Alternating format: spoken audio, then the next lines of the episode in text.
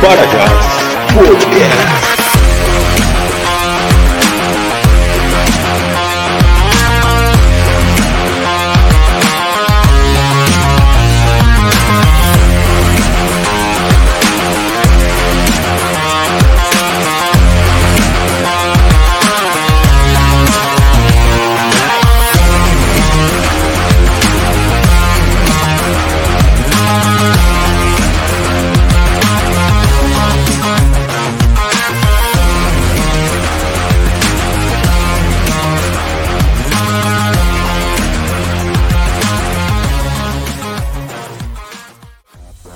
Saudações cordiais a todos. Estamos aqui em mais um episódio do Parajás Podcast, o podcast do Instituto Parajás. E hoje nós vamos falar sobre um tema interessantíssimo, né? Os filmes da Marvel de 2022. Vamos pensar a respeito desses filmes a partir das ciências humanas, do ferramental das ciências humanas. E para isso a gente tem aí convidados especialíssimos, né? Que eu vou chamar aqui para a gente poder conversar. O primeiro deles é o professor Luiz Cláudio Pecoraro. É isso mesmo o nome, né, Luiz? Isso, olá pessoal, tudo bem? Seja muito bem-vindo. É, o professor Obrigado. Luiz ele é mestre em filosofia pela UERJ e graduado em filosofia também pela Faculdade de São Bento do Rio de Janeiro. Seja muito bem-vindo, Luiz. Obrigado, obrigado pelo convite. A nós que agradecemos. A nossa segunda convidada é a professora Gabriela Miranda. Seja muito bem-vinda, Gabi. Primeira Boa vez noite. que está aqui com a gente. Um prazer, muito obrigada pelo convite. Estou muito feliz de estar aqui discutindo com vocês hoje. A professora Gabriela ela é mestre em História Social pela Unimontes e graduada em História pela Unimontes. Inclusive, ela foi minha colega na graduação, na época de graduação. E o Luiz já esteve aqui conosco, conversando, conversando sobre temas também das ciências humanas, relacionando com a cultura pop. Nós já nos encontramos aqui em outras lives, né? A, a, a Gabi, na época da graduação, a gente já fez até trabalhos parecidos no, num projeto de extensão que tinha no Unimontes chamado Biotemas, né? Muito bacana. E por fim, nós temos também um outro convidado aí, especialíssimo, especialíssimo, né? O professor Adolfo Braz. Né? O professor Adolfo, Adolfo Braz, ele é mestrando em Ciências Sociais pela UFES e graduado em História pela UFOP. Seja muito bem-vindo, professor. Boa noite, obrigado, obrigado pela recepção aí. Boa noite a todos que estão aí nesse bate-papo com a gente.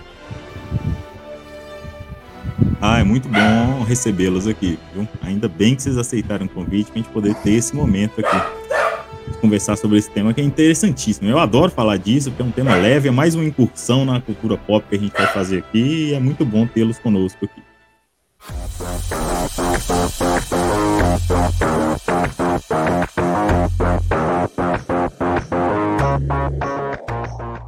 Nesse primeiro momento, eu queria que vocês falassem o que, vocês estão lendo, né? E a, o que, vocês leram por último aí, ou estão lendo no momento, vocês podiam comentar para a gente aí, a gente fica curioso para saber. Bom, já que eu, tô, eu estou lendo atualmente o mangá Blade, a Lâmina do Imortal. É um mangá já bem antigo, da, da extinta Conrad, sobre samurais, mas uma desconstrução dos samurais, porque o personagem principal ele odeia o código dos samurais, então ele faz de tudo para poder agir contra o código dos samurais. Então o mangá é uma crítica ao código dos samurais, também trabalha umas questões de imortalidade, umas questões de obrigação de honrar a família. Então, assim, ele é bem crítico. Eu gosto dessas polêmicas. Então, tô lendo esse, esse mangá agora. É meu, meu livro atualmente. Então, vou falar. É, não estou com o meu livro aqui perto, não sabia que ia ter esse momento, mas ultimamente eu tenho lido sobre história da educação. Super aleatória, tá? Não é meu tema de pesquisa. Só que como eu não estou atualmente em nenhuma pesquisa, eu estou lendo só coisas que fazem sentido para mim, que eu tinha interesse, que às vezes durante o mestrado, graduação, eu não tinha nem tempo de ler isso, né? Porque a gente fica muito focado no nosso projeto. É, mas ultimamente eu tenho lido sobre história da educação, sobre neurociência, um pouco sobre psicologia, formação é, infantil, e são coisas que são assuntos que geralmente estão me interessando recentemente, e é, quando eu fui ver sobre a questão da, da, Marvel, sobre os filmes, eu pude até pensar um pouco sobre a recepção nas crianças a partir disso que eu estou lendo agora. Bom, é, eu tô, tô lendo um monte de coisa ao mesmo tempo, né? Porque esse negócio de fazer, fazer mestrado é um negócio meio complicado, né? É, mas assim, dentre os que eu tô lendo ah, ao mesmo tempo, um que tava aqui perto para sacar fácil, né? É, do Gessé Souza, a tolice da inteligência brasileira, onde ele faz uma discussão a respeito da questão da manipulação do brasileiro, do brasileiro pela elite, né? E ele aborda entre é, algumas discussões que ele faz, ele aborda exatamente o o Sérgio Buarque de Holanda, né, como intelectual, nesse processo de construção e de uma, de uma manipulação aí da, da inteligência brasileira na, na sociologia. Eu estudo Sérgio Buarque de Holanda, então a gente acaba lendo muita coisa que cita ele.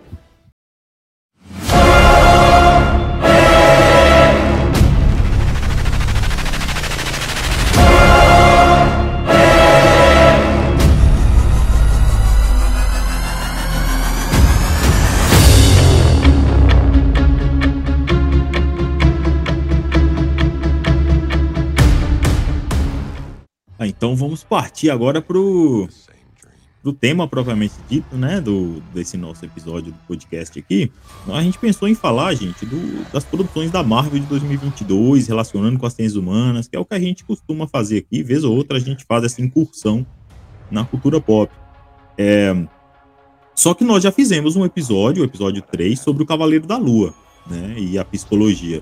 E nós fizemos também o episódio 10. Esse episódio 9 está sendo gravado depois, porque nós tivemos, uma re... tivemos que remarcar, né? É...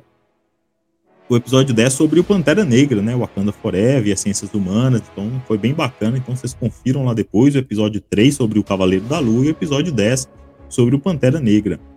É... E aí faltam outras produções, nas né? outras produções, o, o, filme Doutor Estranho, o filme do Thor, Amor e Trovão, a série da She-Hulk, a série da Miss Marvel. E aí eu, eu, pensei em a gente comentar um pouco sobre essas produções aqui. E para facilitar, para ficar mais didático aí para nossa audiência, para quem está nos escutando, eu pensei em a gente organizar isso por blocos, né?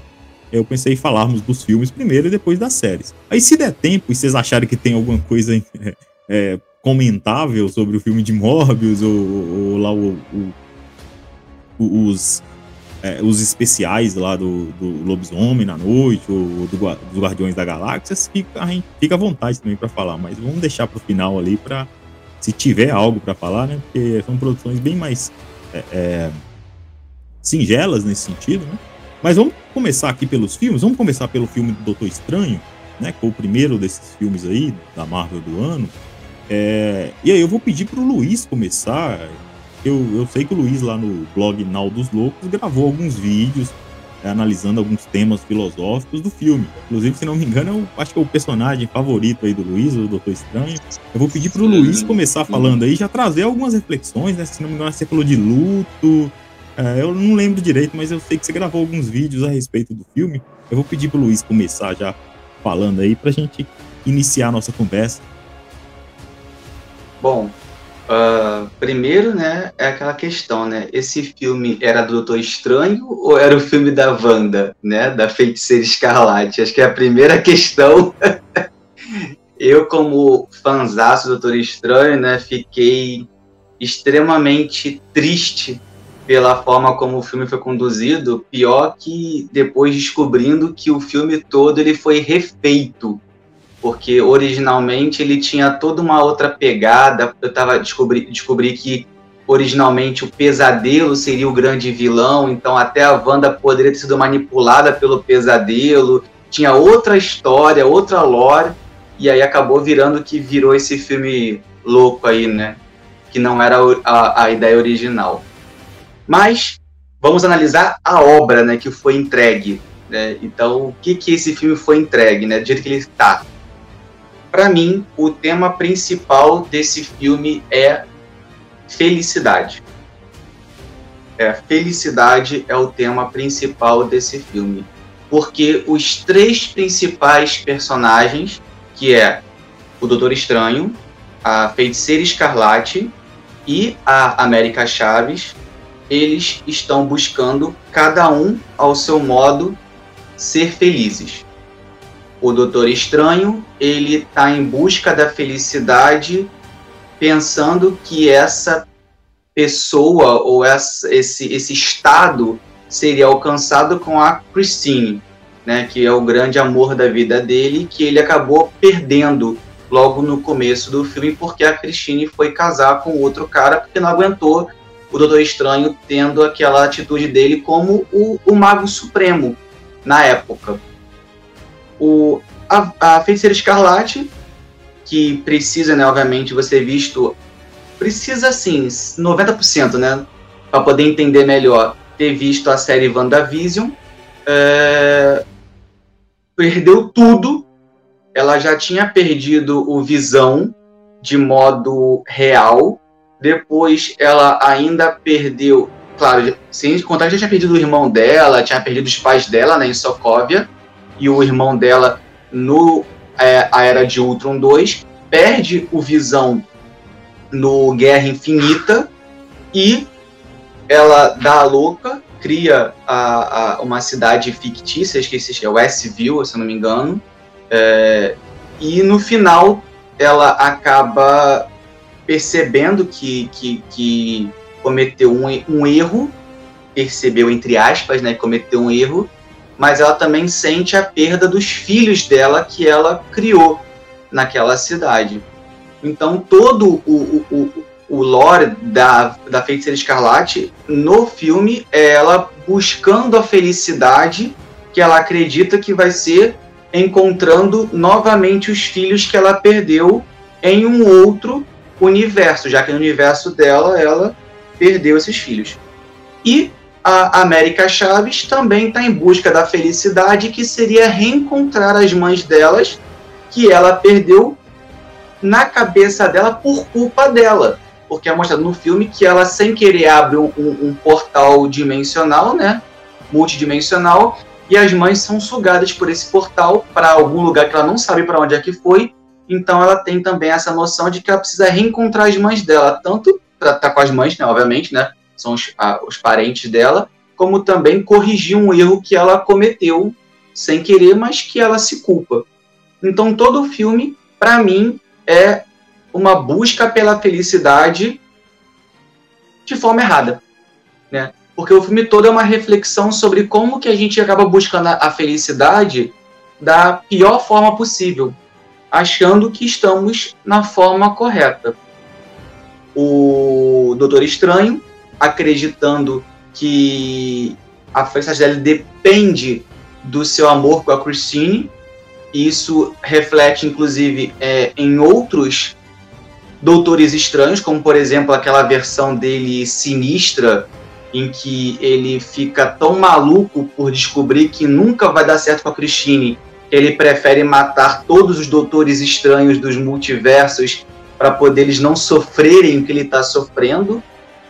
É, como o próprio Doutor Estranho do Nossa Terra, né, 616, que uh, não consegue lidar bem com aquilo, que é perder a Christine, porque ele soberbo do jeito que ele é, né? Ele não consegue admitir que ele não era a pessoa certa para ela. A Wanda, nessa sua busca insana pelos filhos, e não só ela quer o, pegar filhos né, de outro multiverso, como também ela quer controlar o multiverso para conseguir é, curas e possibilidades infinitas de salvar os filhos para não perdê-los nunca. É, é uma visão distorcida do ser mãe, né, de que você, em vez de criar o filho para o mundo, você cria o filho para você, né? O filho ele é seu, ele é sua posse, a sua coisa.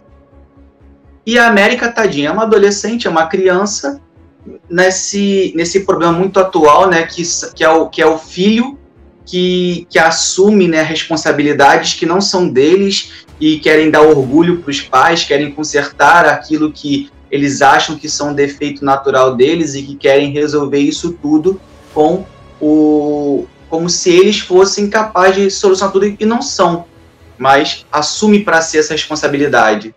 E aí, então eles ficam o filme inteiro buscando essa felicidade e, obviamente, não encontram, porque eles estão buscando a forma errada.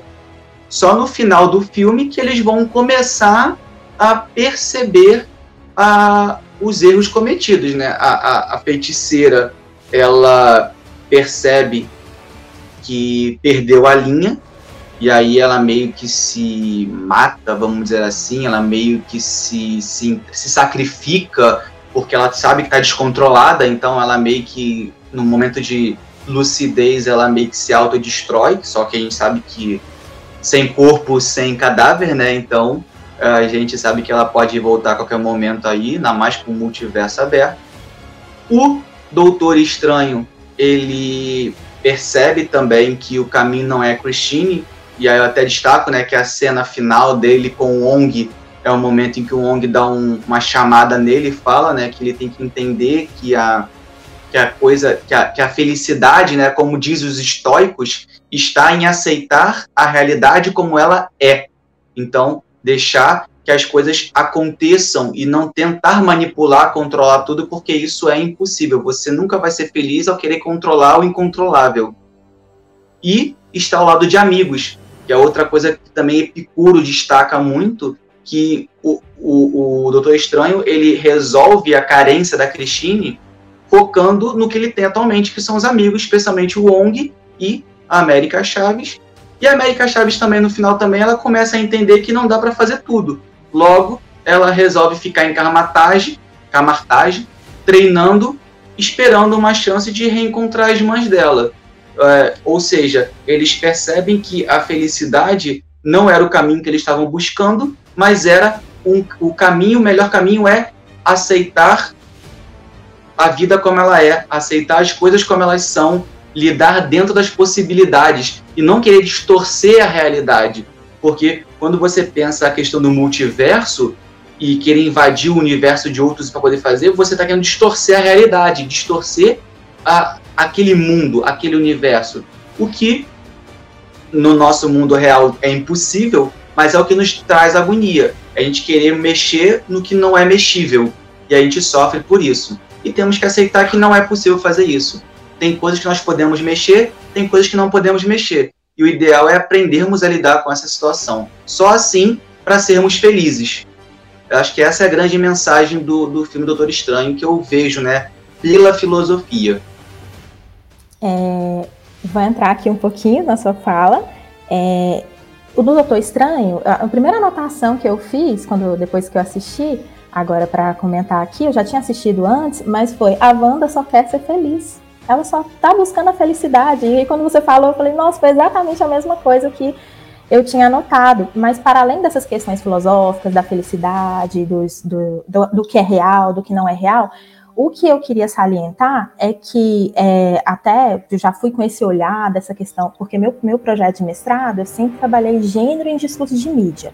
Então eu já vou procurando ali o que, que tem desse, desse tema, dessa temática. E aí é, eu me deparo com duas mulheres em papéis de protagonismo, que é a América Chaves e a, a Wanda. Wanda, vou falar Wanda, né? Acho que o correto é Wanda, mas vamos falar Wanda.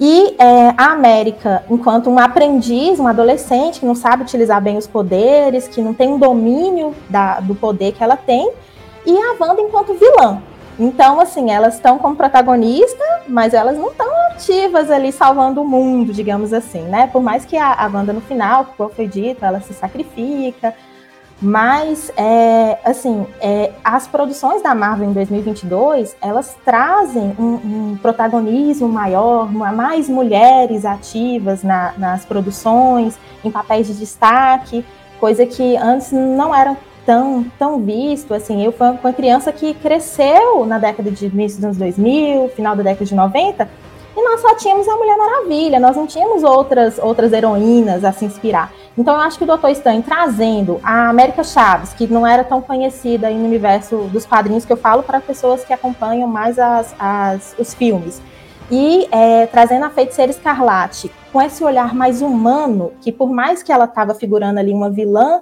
mas é, é uma vilã que é tratada de uma forma mais humana. A gente consegue perceber as causas dela, não validar a forma com que ela quer é, atingir seus objetivos, mas ela é tratada de forma mais humana. Então, é, isso é muito importante. E outra coisa muito importante que eu percebi nesse filme foi o. Parece que passa despercebido, mas que se fosse, por exemplo, na sala de aula eu comentaria. É, o uniforme da feiticeira escarlate é diferente dos quadrinhos. Não sei assim, se vocês têm contato com quadrinhos também.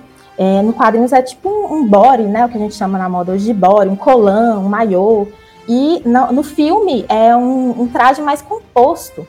E aí tem uma autora, uma historiadora, que chama Tânia Navarro Swin, no livro Gênero e Feminismo, até separei aqui, que ela comenta que nas produções midiáticas, é, geralmente os personagens femininos, eles é, trazem, vêm naturalizando os corpos como instrumentos de prazer. E nós percebemos que nos quadrinhos, nos filmes, é, geralmente baseados em quadrinhos, os corpos femininos são usados dessa maneira. São sempre mulheres muito bonitas, é, gerando, mostrando alguma parte do corpo. E nas produções de 2022, nós percebemos que não é tão assim. E na Feiticeira Escarlate, desse filme, é, há uma mudança do uniforme do quadrinho para o filme. Então a gente presta atenção, óbvio, é uma personagem muito bonita, a própria atriz, a Olsen, né, a irmã, a irmã das gêmeas Olsen, ela é muito bonita, mas o corpo dela não é sexualizado de forma que uh, seria no quadrinho, por exemplo. E eu acho interessante pensar isso nas questões de gênero, no quanto a gente está avançando em representar personagens femininas, o quanto estamos avançando em tratar o corpo da mulher não de forma patriarcal, igual era trabalhado uh, anteriormente. É, e só que, é, comentando um pouquinho, né, do, a respeito do Doutor Estranho, o que eu até tava. É, cheguei no bate-papo que a gente teve um pouquinho antes, né? É, que eu acho bem, é, bem bacana essa, essa visão, né? De que o Doutor Estranho ele trata a respeito da questão dos personagens buscando a sua, a sua felicidade, né? É, e você fez uma, uma retomada aí é, que é bem interessante do quanto de sofrimento que a feiticeira escarlate ela vinha passando, né? Ela vem passando ao longo de todo o arco da história dela, desde lá do início, né? É, da história que é mostrada é, da personagem, né? A perda dos pais, depois a perda do irmão, depois a perda da do amor dela, aí depois é, os filhos, né, que, que surgem no meio daquela da surgem na série, né, e, e toda aquela questão que é criada em torno da série é um resultado dela lidar com todo esse luto, né, e aí traz essa discussão do luto de novo para o filme do Doutor Estranho né?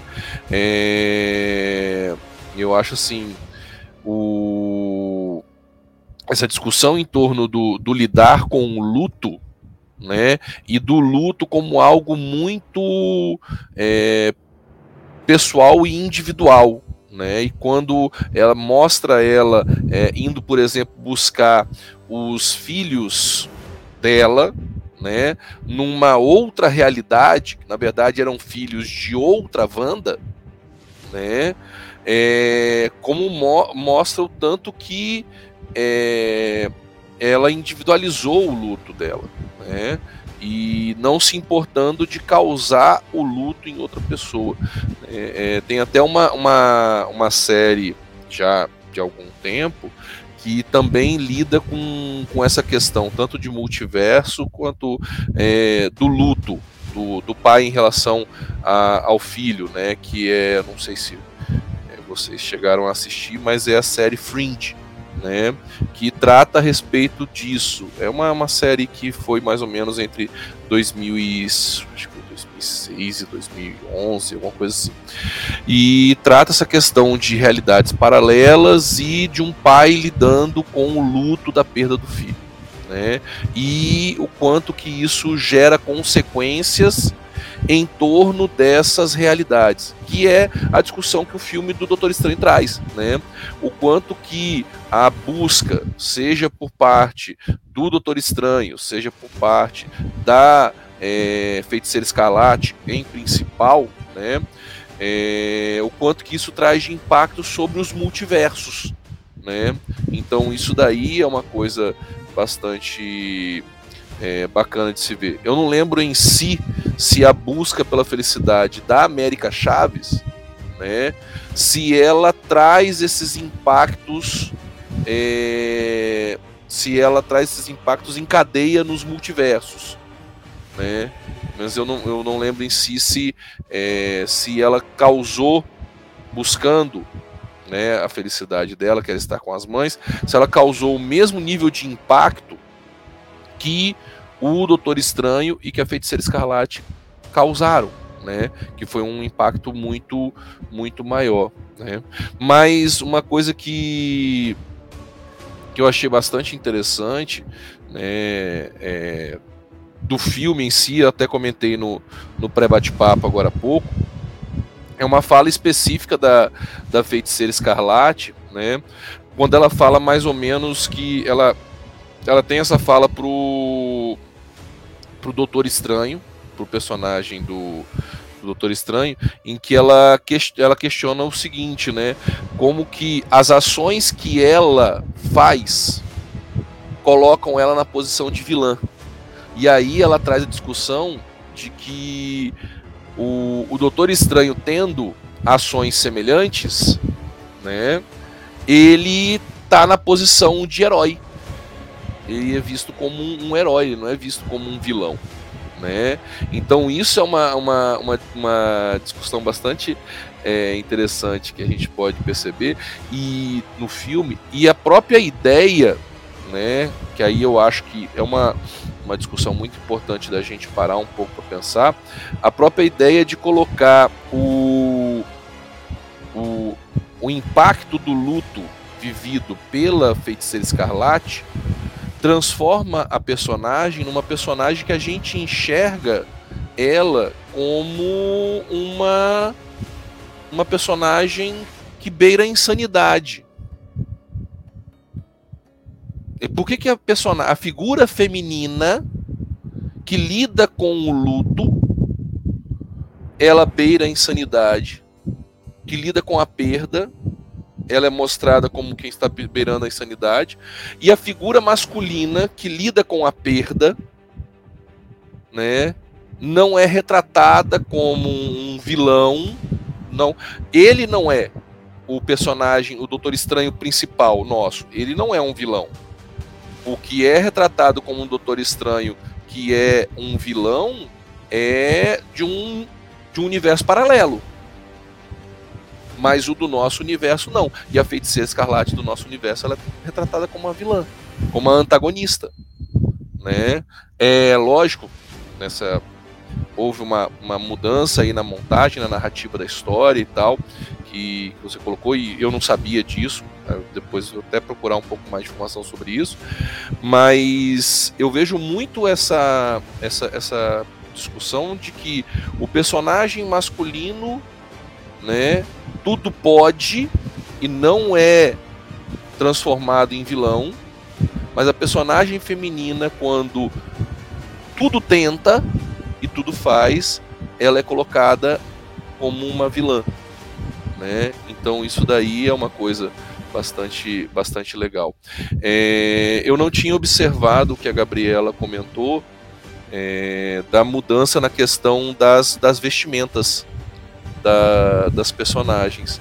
Né? Assim, não tinha parado para pensar. E realmente é, é uma coisa bem interessante mesmo, porque se a gente pega né, o, a sexualização é, exacerbada que há né, em torno da, da personagem, das personagens femininas, e a gente vê nos filmes da Marvel, né, o próprio Thor, Amor e Trovão, né, há uma sexualização do personagem do Thor, né, na cena que ele aparece pelado de costa né, há uma sexualização do personagem masculino.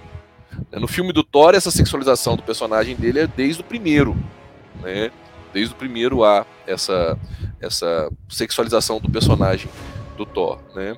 É, então isso daí eu não tinha parado parado para pensar é, de personagens femininos na Marvel que tinham uma que tem tiveram uma sexualização acho que foi a Viúva Negra né que foi bem bem sexualizada né, bem e mesmo assim né? professor né? E mesmo assim, no último filme da Viúva Negra, a atriz ainda teve uma participação bem ativa nesse ponto, porque ela escolheu o traje e falou que queria outro traje, algo mais não tão sexualizado, para não valorizar essa questão. Então, realmente, a Marvel está tá atenta a, a, essa questão da sexualização e está tentando desconstruir um pouco, a passos bem lentos.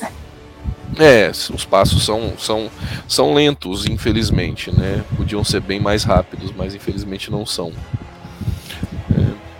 E só concluindo aqui, completando a sua fala, que quando você falou que a, a atitude do, da, da Wanda a torna um vilã e a mesma atitude do Doutor Estranho o torna herói, é a partir disso que eu entendo que o filme é do Doutor Estranho. Por isso é do Doutor Estranho e não da Wanda, mesmo ela tendo uma grande participação ali. Aí por isso que eu acho que realmente ele levou o nome do filme. É, e outra coisa também, né, assim, é, eu, uma coisa que eu vejo muito interessante, e lógico que isso aí levanta outras discussões enormes, e poderia até puxar um, um podcast para a gente falar só disso, né, é, de como que nós estamos tendo uma preocupação por parte do, dos filmes de modo geral, e aí a gente vê isso na Marvel, a gente vê isso na DC, né, vamos pegar os, os dois né, é, grandes estúdios de filmes de herói, de dar uma densidade maior e uma. fazer a gente entender o motivador por trás do vilão. Né? É, se você pega, por exemplo, o, a própria feiticeira escarlate, né, que é colocada como uma posição de vilã, mas ela tem motivos para a vilania dela e são motivos justos. São motivos que fazem sentido para ela e que muitas pessoas olham e fazem assim: eu no lugar dela eu faria coisa parecida, talvez. Sabe? É, então, isso também é bastante é, visto, igual você pega o. É muito discutido, aí é, é de outro, não é da Marvel, é da DC. Mas eu vi esse final de semana, então tá bem fresco na minha cabeça também. Isso é muito falado no, no Adão Negro. No filme do Adão Negro é muito falado sobre essa questão. Né? do, da justificativa da ação, do motivo, do da questão da porque os filmes de os filmes de quadrinhos, né, eles estão abordando uma coisa que as revistas em quadrinhos já abordam há bastante tempo, né, que é o o vilão ele tem justificativa para a ação dele. Né? Ele tem motivo para agir da forma como ele age. Ele não age única e exclusivamente e assim, é tudo uma, uma escala de cinza, não é preto e branco. Né? Então essa também é uma questão a, bastante. A realidade é mais complexa, né, Adolfo? Exato, né? E cê, aí cê, vai cê eu... a realidade, né? Eu sempre lembro aquela frase de Loki na primeira temporada. Loki fala: ninguém bom é totalmente bom, ninguém mal é totalmente mal, porque a zona é cinzenta mesmo, né? Não as pessoas não são, não, não são fáceis de serem lidas assim, né? Se fosse fácil, muitos problemas é, estariam solucionados já, né? Elas são mais imprevisíveis. É, eu gostaria de aproveitar e fazer uns comentários sobre as falas de vocês, né? É, o, o Adolfo tá falando aí a respeito dessa questão de que é justificável até a forma como a Wanda se comportou é, é, no filme Doutor Estranho. Só que aí a gente pode pensar é, é pensando a respeito disso, a gente pode levantar a questão de que é, nem tudo, não vale tudo para felicidade. Né? Por exemplo, o direito está aí para isso. Você não pode simplesmente agredir alguém porque aquilo te faria bem naquele momento. Você não está satisfeito com a pessoa por algum motivo. É, o, é, o, direito está aí para limitar né, a moral. Quando a moral não dá conta, o direito está ali para ser uma segunda camada. É, então acho que essa é uma primeira questão. É, o, o, o, Luiz também tinha falado sobre a questão do pesadelo. O, o pesadelo, se ele existisse e tivesse por trás do comportamento da Wanda, da, das atitudes da Wanda, isso seria até coerente. Porque a Wanda de WandaVision, ela teve um, um, um retorno ali a, a, a, ao estado de, de heroína, digamos assim, né? É, ela, ela, ela ficou um tempo ali como anti-heroína, flertando com a vilania, mas ela, ela retornou no final, né? Ela se arrependeu do que ela fez, e no filme Doutor Estranho ficou parecendo que nada daquilo valeu no final, né? Ficou, ficou incoerente as duas produções, de certa forma. Mas o que que acontece? Isso cai dentro da fala da, da Gabi, né? Porque, ó, pra você ver, é, na série WandaVision, todo mundo falava na época que quem estava por trás de tudo era o vilão Mephisto, que é como se fosse o, o Satanás da Marvel, né? É, é o diabo da Marvel lá. É, todo mundo falava que quem estava por trás de tudo era ele. E no final das contas, o vilão foi outra mulher. Eles não colocariam um vilão homem numa série que a protagonista é uma mulher. Mesma coisa aconteceu no filme da Viúva Negra. O, o, treinador lá era uma mulher. Nos quadrinhos ele é homem, né? Eles adaptaram para uma mulher porque faz sentido a, a, a, a antagonista ser uma mulher também, se a protagonista é uma mulher, né? Então cai dentro do que Gabi falou. E aqui, por mais que seja mais coerente de, em função do final de WandaVision, que Wanda se arrepende do que ela fez lá no Westview, é, ter a figura do pesadelo comandando ali as ações da Wanda, mas seria incoerente por outro lado, né? Por um lado é coerente, por outro seria incoerente porque você é, teria colocaria um personagem masculino é, dizendo pra Wanda o que, que ela tem que fazer, sabe? Aí ficaria ficaria meio estranho, né? Outra coisa também que, que eu tava pensando é que é, a gente tava falando aqui que não, não, vale tudo pela felicidade, né? Você tem que respeitar algumas normas sociais, algumas normas jurídicas para a vida em sociedade, né? Que o ser humano é um ser gregário, né? Que vive em bando, que vive em sociedade, um animal social, né? Político. Então, a gente tem que respeitar algumas normas, não tem como, né, para as coisas funcionarem, independente se você não está feliz. Inclusive, você abre mão, de acordo com aquela lógica lá do contrato social, Hobbesiano, Rousseauiano, Lockeano, né, é, você abre mão de parte da sua liberdade para poder viver em sociedade. Você não pode fazer o que você quiser. Tem coisa que, se você fizer, você vai ser punido na forma da lei. Né? Então, não vale tudo pela, pela felicidade. Embora a felicidade seja um direito natural inalienável, né? É, desde os iluministas eles falam disso. Os americanos, inclusive, colocaram isso na Declaração de Virgínia, né? É, e a personagem, inclusive, chama América, né? Uma das que estão buscando a felicidade chama América. Aquele filme do Will Smith, né? O, a Procura da Felicidade, Em Busca da Felicidade, alguma coisa assim. Ele trabalha um pouco essa lógica, esse trechinho lá da Declaração de Virgínia nos tempos atuais, né? Então é bem interessante. Ah, tá. E por fim, aqui, para devolver a palavra para vocês, é, essa questão que o Adolfo colocou do do é, de da Wanda, da repercussão das ações da Wanda serem diferentes, ser diferente, né, é, da, da, das ações do Doutor Estranho, isso parece parece-nos uma metáfora, né, é, em relação àquela a questão de que a régua para as mulheres é outra, né? Inclusive essa é uma das grandes lutas aí, do, sobretudo da segunda onda aí do feminismo, né? Parece que tem aquela questão da igualdade, elas, elas é, nesse movimento ele falava muito da questão da, da, salarial, por exemplo, que às vezes por um mesmo serviço, um mesmo trabalho, né, que é executado por, por um homem e por uma mulher, o salário era diferente. Será que essa a gente pode encarar dessa forma como como uma metáfora, né, para essa questão? O que, que vocês pensam a respeito? Olha, é, eu compreendo. Eu não concordo muito por esse caminho, tá? É a minha, minha opinião. Na, é, porque acontece, o... existe um, um diferencial na atitude da Wanda e do Doutor Estranho, que é o Dark Hold. Na verdade, se você observar, o, o, não tem pesadelo, não tem Mephisto, mas tem um Dark Hold. Porque tanto o, o, o, o Doutor Estranho que se envolveu com Dark Hold fez merda. Tanto o Doutor Estranho Supremo, que é mostra naquele, na Terra 838, que para derrotar o Thanos ele usa o Darkhold, ele destrói uma outra Terra numa incursão, que a, a ponto de terem que matá-lo para poder ele não fazer mais besteira, porque ele estava com o Darkhold. quanto o Doutor Estranho Sinistro, que também é, fez o que ele fez. Então, eu acho que o, o, é até uma forma até de salvar a, a, a Feiticeira Escarlate, né? Quer dizer que ambos foram contaminados pelo Darkhold. Inclusive, existe uma discussão aí como é que vai ser o Doutor Estranho no futuro, porque ele teve que usar o Darkhold. Então, ele desenvolveu o terceiro olho.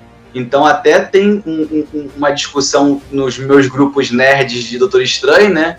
Que ele pode se tornar um vilão futuramente e, e, e, e até sair, porque também até o, é, fofocas de bastidores, né? O Benedito não está muito feliz com, a, com, com o andamento do personagem dele. Então, até nada impede dele futuramente também morrer para poder sair da, da, da Marvel, das produções Marvel.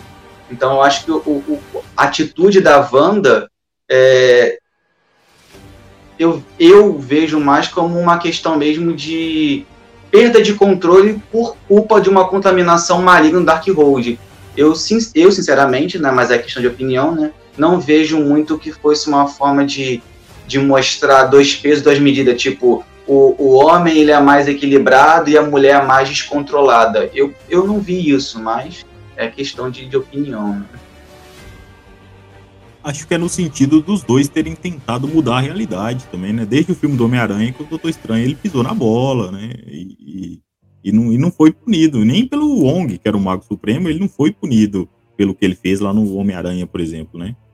E, e, e, a Wanda, mesmo quando ela não tinha chegado aos finalmente ali da, do, do, estrago que ela fez no filme Doutor Estranho, ela já estava sendo julgada, né, dentro do, do, próprio filme, do próprio enredo. Não sei, eu interpreto dessa forma. Ah, sim, é, nesse contexto, nesse contexto sim, com certeza, né.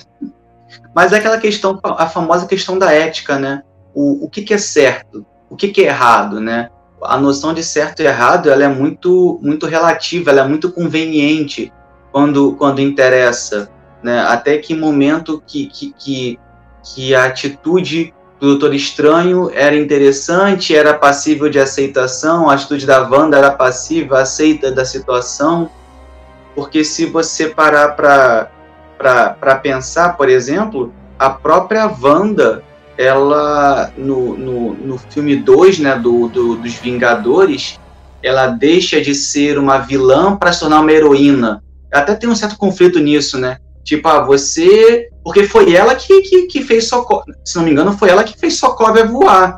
Não foi? Ou não? Foi, foi, foi, foi alguma coisa do, do Ultron. Eu acho que, inclusive, Sokovia. Não foi Ultron. Foi o Ultron que fez Socorro voar? que ela fez foi segurar aquele prédio que ia cair nas pessoas lá na Guerra Civil. Ah, é, teve uma... Eu sei que teve um, um, lance dela que ela tentou fazer o bem também, né? Que aí ela acabou sem querer no controle. Ela jogou, né, a bomba pra cima, né? Foi no. Foi, no Guerra Civil. Isso, no Guerra Civil, isso.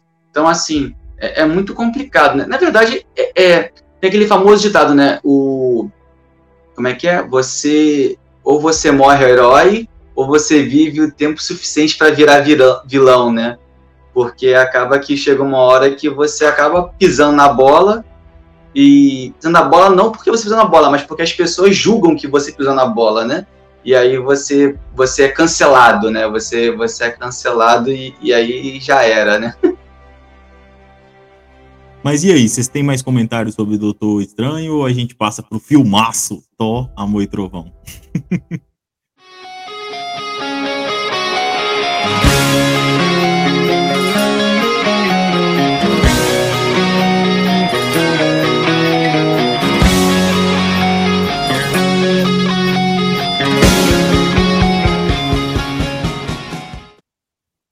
Eu acho que podemos seguir. Não sei se. Então vamos falar de Thor. O que, que vocês têm a dizer a respeito do filme? O filme é um dos filmes mais fracos da fase 4, né? Mas, assim, alguns temas aí que podem ser utilizados nas ciências humanas é, é, podem ser levantados, né? Mitologia. Até Zeus aparece lá. Um Zeus diferente, mas aparece. Vou fazer uma provocação para Gabriela. Já poder o que acontece? Pegando um pouco que foi comentado pelo, foi pelo Renan, o, o, esse Thor, ele, ele fez uma sexualização do, do personagem, né, masculino. E eu tenho certeza que se fosse um filme com uma mulher protagonista teria dado um, uma baita reclamação, uma baita crítica do tipo estão expondo a mulher. Só que fizeram isso com o homem e não foi no máximo uma, zoa, uma zoeira. Né? O, o, o, o Thor pelado não foi criticado do tipo estamos expondo. Virou meme, né, Luiz? É, virou meme, virou, virou brincadeira. É, gerou inveja em muitos homens, né? Mulheres foram ao suspiro, né? Com, com, como, como o próprio mostrou. Mas não teve crítica da Marvel. Ninguém criticou a Marvel por ter exposto o ator. O que, que você acha sobre isso, Gabriela? Isso, isso é uma prova de machismo? Isso é uma. O que, que seria o fato do, do, do ator ser exposto sexualmente e, e ninguém reclamar disso? Será que ele queria ser exposto desse jeito, né? Na verdade, eu acho que tem tantos pontos a criticar aí que passou batido ele lado. Não, gente, é porque a, a, eu acho que a maior crítica com relação a esse filme, ao Thor, é porque eles pesaram muito a mão na comédia. Então, assim, aquele Thor, ele é tão bobão, sabe? O tempo inteiro, o tempo inteiro. Em nenhum momento ele pega, assim, com seriedade para fazer as coisas. Toda hora tem uma piadinha, toda hora tem uma piadinha. Até com o Machado e... ele conversa, né? Nossa, gente, no, ele é um deus, olha o que, que transformaram ele, gente, por favor, ele é um deus do trovão e transformaram ele numa piada. Então, o fato dele ter é, aparecido dessa forma, é, eu acho que só corroborou para a piada. E aí a recepção foi essa, uma grande piada, não, não teve uma uma, uma crítica ou por conta disso. E eu acho que a recepção é também diferente, porque é, não é tão comum né, ver um, um, a exposição do corpo masculino, mesmo que sempre foi mostrado até o Capitão América no, no Guerra Civil, eu acho que tem essa, essa piada né, dele, que ele é bonito e tal mas é sempre é sempre o homem se gabando, né? Olha que, que legal, olha que bonito, olha que. Então eu acho que não, não é algo assim que puxe essa crítica como se fosse uma mulher, por exemplo, né? Talvez ia ser a recepção diferente. Mas assim, já entrando, que eu aproveitei falando, já vou falar as coisas que eu tinha pensado aqui para o Thor. É, sobre é, o que o professor Adolfo falou da humanização do vilão, é bem, bem nítido, né? No Thor, Amor e Trovão, o vilão que é, inclusive eu gostei muito. O Christian Bale, para mim, eu até esqueci que ele foi o Batman, eu gostei do, do vilão lá. É, ele é muito humanizado, né? Mais uma vez, ele tem tem uma razão, é a questão da filha, ele tá lutando, ele se revoltou contra os deuses, né? Ele se decepcionou e a partir disso a espada, que é na verdade uma entidade mágica, ou escolheu, aproveitou daquele momento de vulnerabilidade dele para escolhê-lo e lhe dar, lhe conceder os poderes, né? Eu achei é, que foi legal, é, é legal também pensar nessa humanização do vilão. E também pensando nesse ponto, esses dias eu ouvi, acho que foi num vídeo no YouTube, eu não me lembro qual que quem foi que falou. Mas é que recentemente nas produções, tanto Marvel quanto DC, quanto demais produções, sobretudo nos quadrinhos, é, não, não existe mais um vilão Palpatine, mal pelo mal. Todo mundo é Darth Vader. Todo mundo tem uma história por trás, a psicologia adora, todo mundo tem as motivações, os traumas. E aí o Gó, ele tem esse trauma, esse grande trauma, é, é legal trabalhar isso, mas a, eu achei problemático o filme, como eu falei já, pesou na mão a questão do, do humor, né? Tem, tinha momentos que eu acho que não cabia, e aí vinha uma piadinha. Adorei a trilha sonora, são PS, não tem nada a ver, mas eu adorei muito Sweet Child of Mine lá, tá ótimo. E a questão da poderosa Thor. Vamos chegar lá, né, nas questões de gênero. É, ela merecia um nome diferente? Merecia, talvez, mesmo ela estando usando o martelo do Thor. Achei meio falta de criatividade, né? Poderosa Thor. Mas tá tudo bem, vamos passar batido por isso. É, as, as, aparições da Jenny Foster foram legais, assim, né? Ela até que tomou ali aquele, aquele personagem. Mas, no final, pode dar spoiler aqui ou não? Como é que funciona? Pode, pode ficar à vontade, porque já tem um tempo já, e sem contar também que se a gente for, for preocupar com isso, o episódio fica empobrecido, né? Então, é... assim, já Não, fica já esperto aí, quem, quem estiver ouvindo. Já, já passou embargo ah, então tá ótimo. É, no final, quando, quando, ela vem, quando ela morre, ela vai lá pro lugar. Eu esqueci o nome. Va Valarra? Valarra? Valarra? Valhalla. Valhalla. Valhalla. É, que durante o filme eu achei incoerente, porque houve uma fala durante o filme que só ia para esse lugar os guerreiros que morressem em batalha. Ela batalhou, mas na verdade o que ela morreu foi da doença. O filme deixou isso, ficou estranho, porque ela foi para lá, mas ela não morreu em batalha. E aí eu fiquei assim, é complicado, não era um forçado ali. Mas é, outra questão que eu acho digno de ser lembrado é porque o Thor, Amor e Trovão, ele foi proibido em alguns, a vinculação em alguns países árabes, por questão da, da citação do, da, das questões LGBTQIA+, que na verdade, ao meu ver, não foram bem trabalhadas. Elas foram citadas, apenas falou, ó, existe, a Valkyria aqui, ó, acho que ela gosta de mulher, ó, o, o menino Pedra ali, ele tem um companheiro. Mas não tem problematização com isso. A gente não sabe como os argardianos encaram isso. A gente não sabe se é natural. A gente não sabe se existe um preconceito. Simplesmente joga essa questão lá, não trabalha a questão nenhuma como se não fosse problema nenhum. E eu acho que na nossa atualidade é problema sim. Tem gente que morre por questão disso, gente.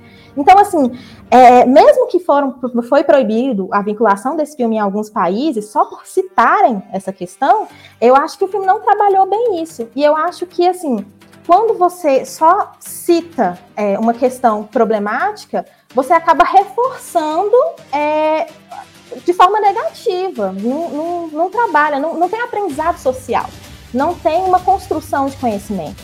Então, assim, é, a questão de ter citado que a Valkyria é, se relaciona com mulheres, a questão de ter citado que o outro personagem é, se relaciona com alguém de, de mesmo sexo, é, achei problemático e tudo virou uma grande piada novamente. E um filme que, quando eu vi o trailer do Thor, eu fiquei empolgadíssima. Eu falei, não, o primeiro dia do cinema eu tô lá. Adorei, adorei, adorei. Mas quando chegou o filme, eu particularmente me decepcionei, porque não trabalhou bem essas questões e tudo virou uma grande piada, inclusive o Thor lá eu acho que eu vou ser um pouco é, fugindo um pouco da linha do, dos colegas, porque eu, eu me diverti demais vendo o filme do Thor, eu achei divertidíssimo. Né? É, é assim, é a pegada do, do, do, diretor, né? Ele, ele trouxe essa, essa, essa leitura do Thor no, no filme no filme anterior, né? É, isso, no Thor Ragnarok, obrigado no Ragnarok, ele trouxe essa leitura, né? E eu achei bastante divertido. Né? Achei assim, é, aquela cena dele no, no panteão com os deuses, né? E eu achei aquilo, aquele, os Zeus do, do Russell Crowe, né? Uma, uma visão é, bonachona, misturado meio que com, com um poderoso chefão do Marlon Brando, né? É, e super exagerado eu achei muito, muito, muito divertido. E você puxou uma coisa, é, Gabi, que, que realmente é interessante de ver que os dois personagens, né, o Thor e o Gore, eles se decepcionam com as divindades né? Porque o Gore ele se decepciona com, com a divindade no início do filme, né? É, pelo mesmo motivo que o Thor se decepciona com as divindades quando ele vai naquele conselho dos deuses e tal, né? De enxergar as divindades como é, como elas são muitas vezes retratadas nas mitologias, né? Como seres vaidosos, muitas vezes individualistas e por aí vai. Né? Eu achei bastante, bastante interessante nisso. Na questão da da personagem da Natalie Portman, da Jane Foster, ela ir para Valhalla, eu acho que foi talvez assim a, a, visão que eu tive quando, quando eu vi isso é enxergar a, a luta dela com a doença e a aceitação da própria finitude da vida, né? Porque ela é, é muito discutido, eu, eu, eu achei que foi muito abordado essa questão da, da aceitação da finitude da vida parte da tanto por parte da Jane Foster quanto por parte do Thor, né? É, então, e colocar isso como uma batalha que foi é, lutada por ela. Né? E aí, por isso, é, talvez, na minha interpretação, pode ser um, um, tanto equivocada, mas por isso que ela, que ela foi para Valhalla. Né? É, então isso daí que eu que eu enxerguei do, do, do motivo, mas é, que também, né? Pode ser alguma coisa relacionada a isso. Mas achei divertidíssimo, né? Achei o filme super super divertido, mas assim, é, eu sei que eu sou fora da curva, não só em relação a vocês, né, mas em relação a várias outras é, pessoas, eu fora da curva em relação a isso, de ter gostado do, do filme, né. Agora, eu, eu concordo mais com os meninos aí, eu acho que pesou um pouquinho na mão. Eu acho que pro Thor funcionou bastante o, o nível do Ragnarok é, é, engraçado, mas tem os momentos mais dramáticos ali, mais sérios. Hum, assim, eu acho que o, o, o, diretor ele acertou ali do Thor Ragnarok. Inclusive, o Thor Ragnarok, a meu ver, é melhor do que os dois primeiros filmes, que tenta, tenta ir mais pro épico, né? Thor mais sério. Mas agora esse 4 eu acho que pesou um pouquinho. Inclusive, ele começa muito bem. A, a, acho que foi Gabi que falou e elogiou o Gore, né? o Gore, no início, ele começa muito bem. Você fica pensando, vai ser um filmaço. Esse vilão promete. Mas aí ele entregou menos do que poderia, né? Assim, eu sempre eu brinco, eu sempre brinco que o, o, o Gore deveria ter se inspirado mais ou menos no Kratos lá do jogo God of War, Deus da Guerra. Porque o Kratos é mais ou menos a situação, né? Um, um, ele se, se, é, se frustra com os deuses e passa a persegui-los, né? A matar deuses, né? Ele se torna um matador de deuses. O Gó, ele mata um deus, né? O deus dele ali, pelo menos, subentende que ele matou outros, né? Mas não mostra pra gente. Assim, eu acho que pro filme ficar mais legal, ele deveria ter matado um deus grande, né? Um Zeus, um, um Apolo, é, um, um Ra ali da mitologia egípcia, né? Algum deus maior, um grande deus da, da mitologia africana, não sei, mas tinha que ter aparecido um grande personagem com uma luta ali, acho que seria legal eles terem explorado isso. E eu queria, o, o Adolfo falou da cena do, dos deuses, né? Eu queria ter visto mais deuses, né? Eu acho que eles deveriam ter explorado mais. Eles passou, eles passaram, né? Ali mostrando alguns, algumas figuras, não explicam quem são, de qual mitologia que é. Tem uma, uma, uma deusa que está sentada ali abaixo da, da Valkyria e da, da Jane Foster, que os, os nerds aí, eles interpretaram como se fosse a, a deusa Bast, lá da mitologia africana, né, do, do, do, Pantera Negra, mas a gente não sabe se é. Então eles não explicaram nada, mostrou Zeus fazendo uma dancinha. É, assim, é válido, né? Igual o Adolfo se divertiu demais com Zeus, é uma representação de Zeus diferente, né? A Marvel optou por esse caminho. É, mas é isso.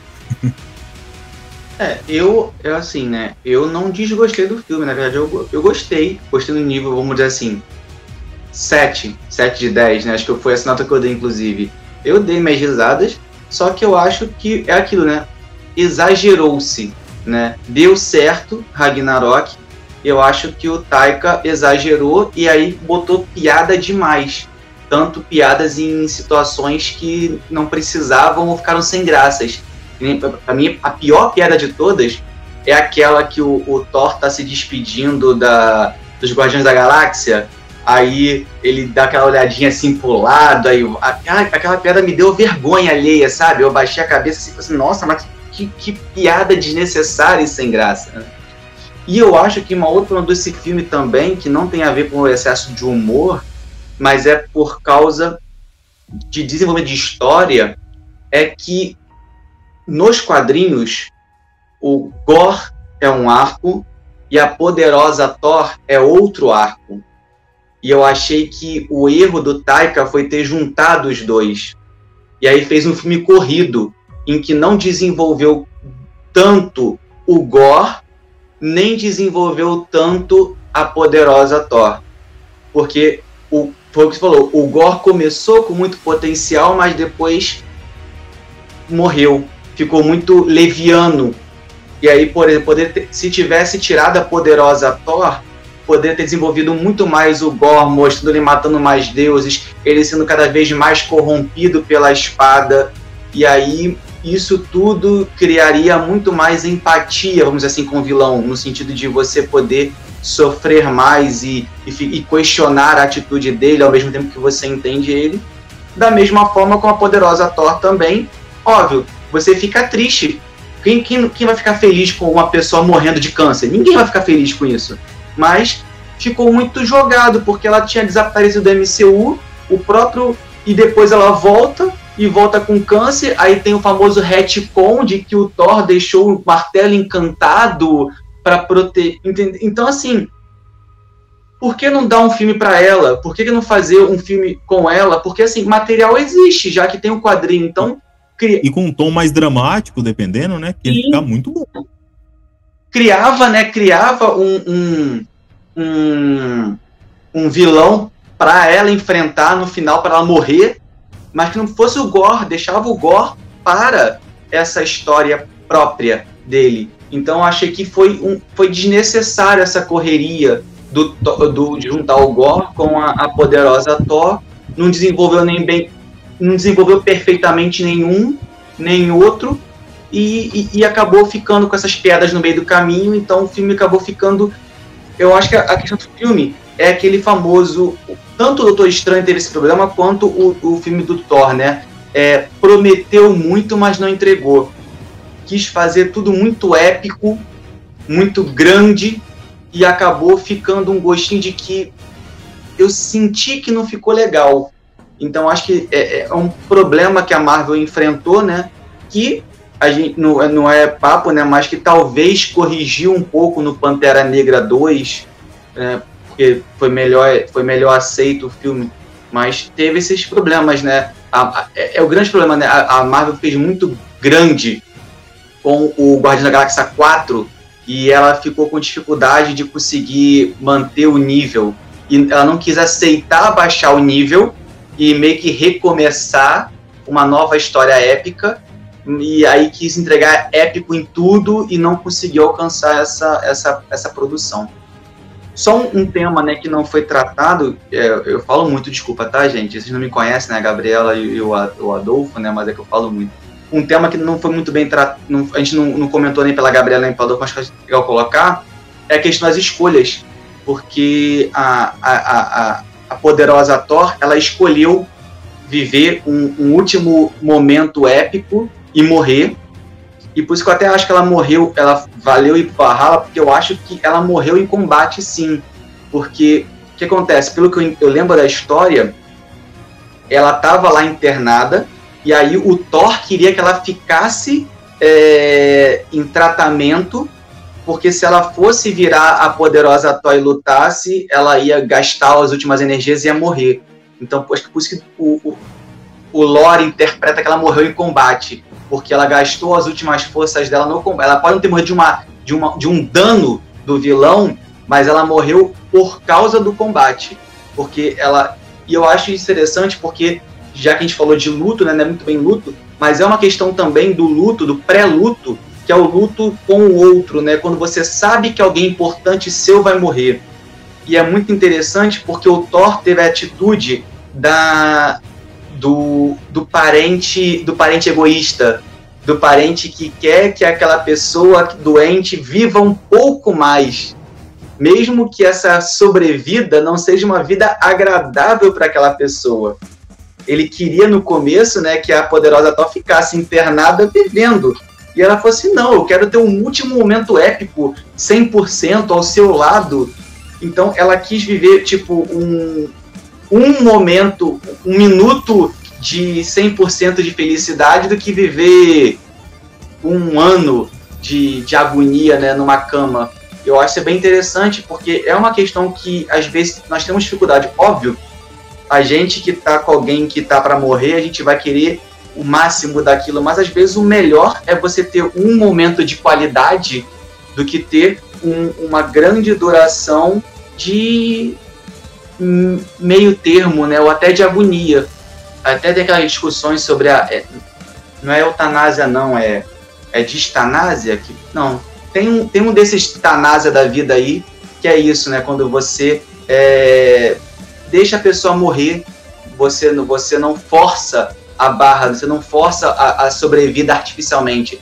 Você deixa que ela, que a natureza cumpra o papel dela, que é matar aquela pessoa, que o, que o medicamento está segurando, o aparelho está segurando de forma exagerada que causa mais sofrimento do que felicidade, né? Então achei é um tema interessante que me trouxe no finalzinho, mas novamente mal explorado. Por quê? Porque estava numa correria de ter que resolver tudo ao mesmo tempo, né? Se poderia muito bem desenvolver isso com calma do que e o, a questão do, dos deuses, né? Do Gó, do ódio aos deuses, que a gente está na filosofia da religião e tudo mais, mas que na correria, né? Você fez meia boca os dois. Mas é um tema que jogou, né? Jogou, então se você quiser desenvolver, você até desenvolve alguma coisa por aí. É, eu, eu, eu, peguei, eu vi muito também essa questão que o Luiz comentou, né? É, há um senso de urgência né, o tempo todo, tanto no Doutor Estranho, quanto no Thor Amor e Trovão, quanto no filme do, do Homem-Aranha, o anterior, aquele que tem os, todos os Homens-Aranhas, agora eu não lembro o nome dele. É, o senso de urgência cada vez é, mais intenso, né? É, e eu acho que esse senso de urgência ele se encaixa não só por ele se coloca não só por ter várias histórias juntas, né?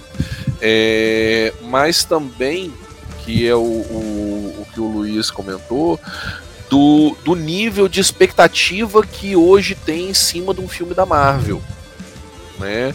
Porque os filmes da Marvel foram construídos na fase anterior até chegar o, o último dos Vingadores, né? Numa crescente em que você tem aquele último filme dos Vingadores e ele é ele é uma obra-prima do filme do, do filme de super-herói, né? Assim, eu sei que para muita gente estou exagerando o que eu estou falando, mas eu considero ele uma obra-prima do, do filme de super-herói, assim, do, do, do, do, finalizar o arco, né? Do finalizar as histórias, de amarrar todas as histórias ali sem deixar pontas soltas, né? E trazer soluções fechando os arcos e tal, muito bem amarradas, né? Onde você pega desde o primeiro filme, que é lá o Homem de Ferro, de 2008, Robert Downey Jr. até o, o último filme do, dos Vingadores, tudo está muito amarrado. Né? Então gerou-se uma expectativa enorme. E se a gente for pegar a fase atual dos filmes da Marvel, essas expectativas não vêm sendo atendidas. Né? Então a gente pega o o filme do Eternos foi um desses que prometeu muito e foi uma nossa, né? Uma dois horas, duas horas de tempo perdido, né?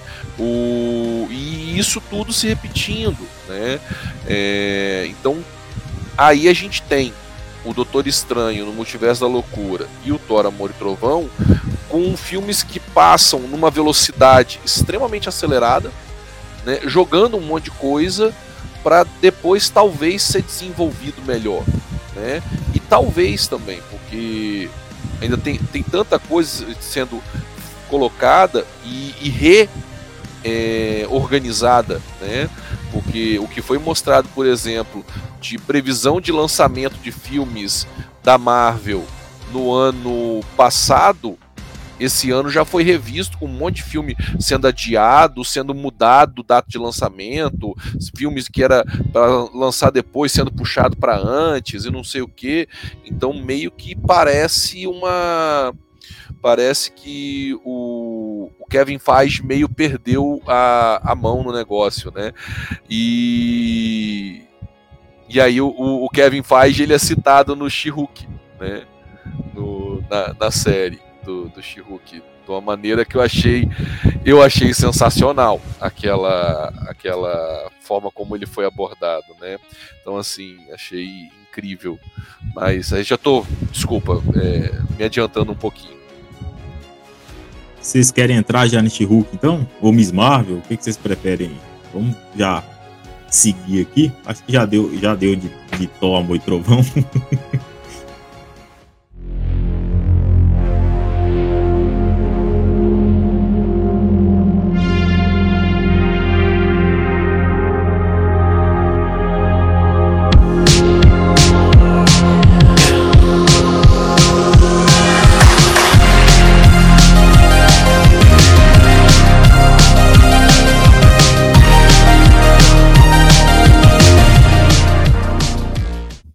Vamos, vamos de Miss Marvel, né? E a gente fecha com que a gente no finalzinho vocês me falam se tem alguma coisa relevante no Morbius.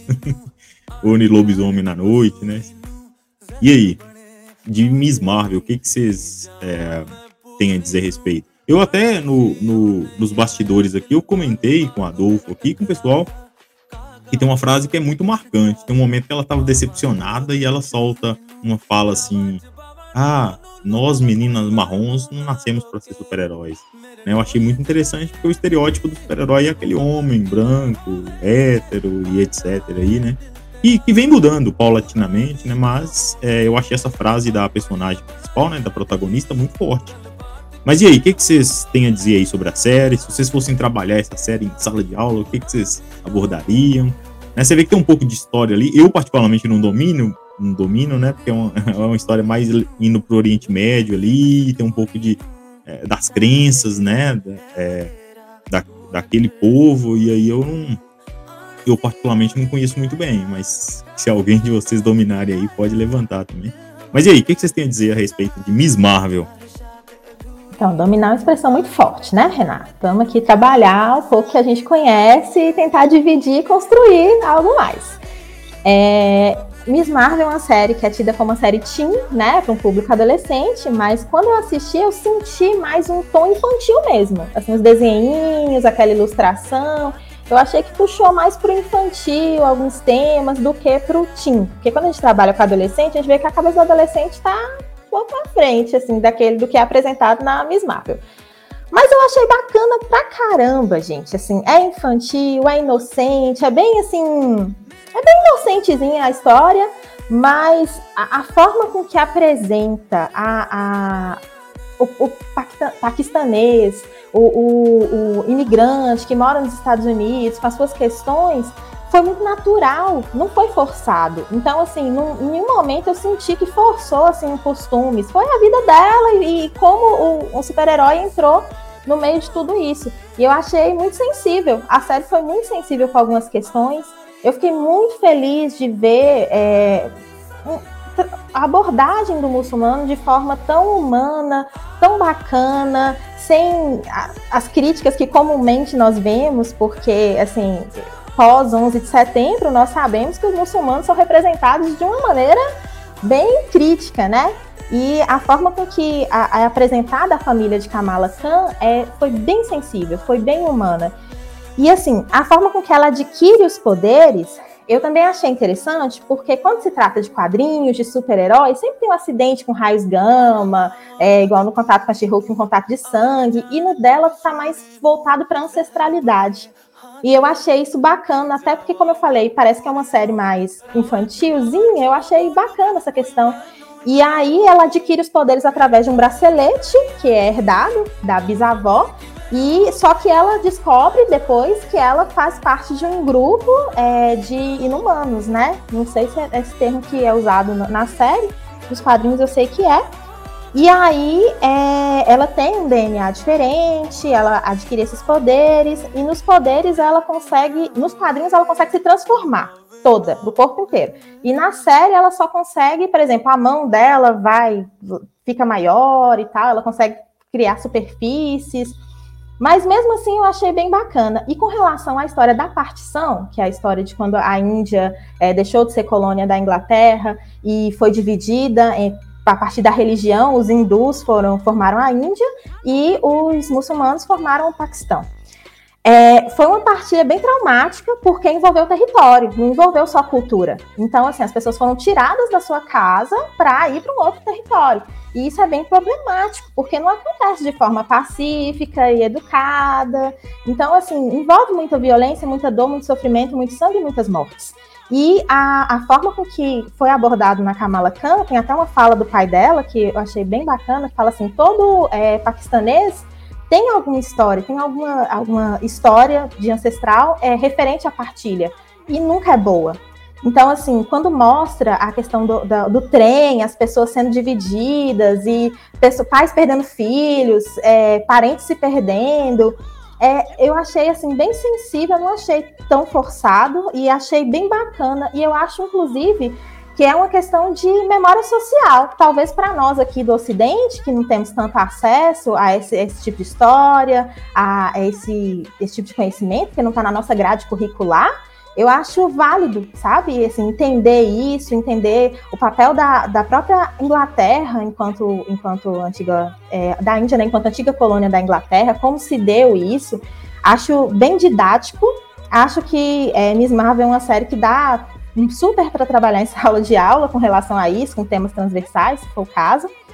E é, gostei muito de ver uma super heroína é, para adolescente, mesmo que ainda com sua imaturidade, com suas questões, mas é muito diferente do que a gente está acostumado. Igual o Renan falou, ela é uma, ela é uma, ela é uma adolescente é, morena, de origem paquistanesa, e nós isso não, não, existe no universo dos quadrinhos, né? Assim, até onde a gente conhece. Então eu achei bem bacana bem legal, acho passível de ser trabalhado. É o, o nome Miss Marvel, também vou problematizar, né? Assim, achei que ela, ela era fã da Capitã Marvel, depois ela descobriu o significado do nome dela, que era perfeição, que em inglês é Marvel, e aí ela acabou adotando o mesmo nome da, da, da Capitã que ela era fã.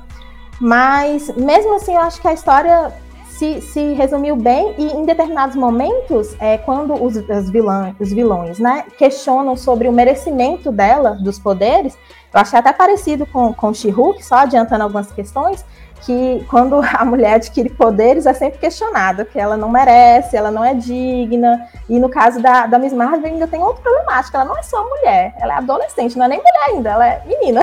Então, assim, é, foi bem trabalhado isso, e a questão da avó dela também, quando tem uma fala da avó dela que ela fala assim: meu passaporte é paquistanês, mas a minha raiz é indiana. E aí, sabe, assim, o, o quanto aquilo cultural é forte dentro deles.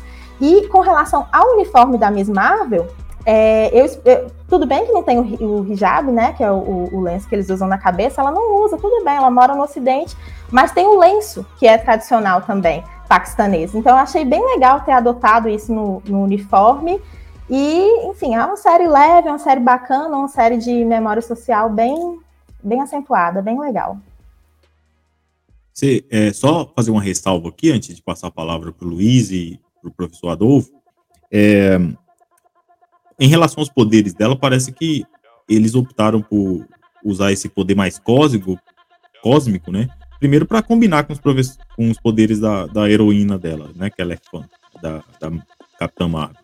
Segundo, também, que parece que é muito difícil os efeitos sociais, é, efeitos visuais, ai, ai, ai. os efeitos visuais aí é, é, do, do, do esticar, né? Você vê que é muito difícil, tem vezes fica muito artificial, não fica legal. E sem contar que um outro herói com esses mesmos poderes está quase aparecendo, né? Que é o Senhor Fantástico, lá do Quarteto Fantástico. Então, eles optaram por mudar e eu achei que ficou legal.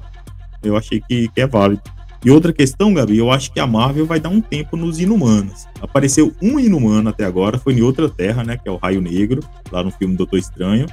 É, a, a Miss Marvel, ela nos quadrinhos, ela tem origem inumana porque os X-Men no cinema estava sob domínio da Fox na época, né? Depois que a Disney compra a Fox, mas é, então eles estavam evitando fazer quadrinhos, criar histórias para Fox usar no cinema. Então eles estavam, eles criaram os Inumanos ali e estavam focando nos Inumanos e não nos mutantes, exatamente por, por essa questão.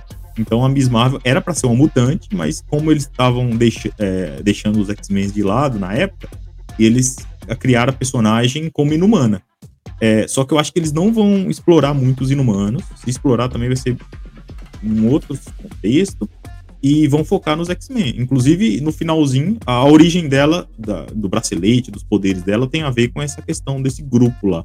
Eu nem não me lembro o nome aqui. Mas no final, o amigo dela fala que ela tem um gene diferente, mutante, então já. E toca a musiquinha do, dos mutantes lá do, do, desenho da década de 90 no final. É, quer dizer, no fundo, né? Então, tudo indica que ela vai ser uma mutante, né? Uma das mutantes aí do, do CM. Ela, o Namor já apareceu.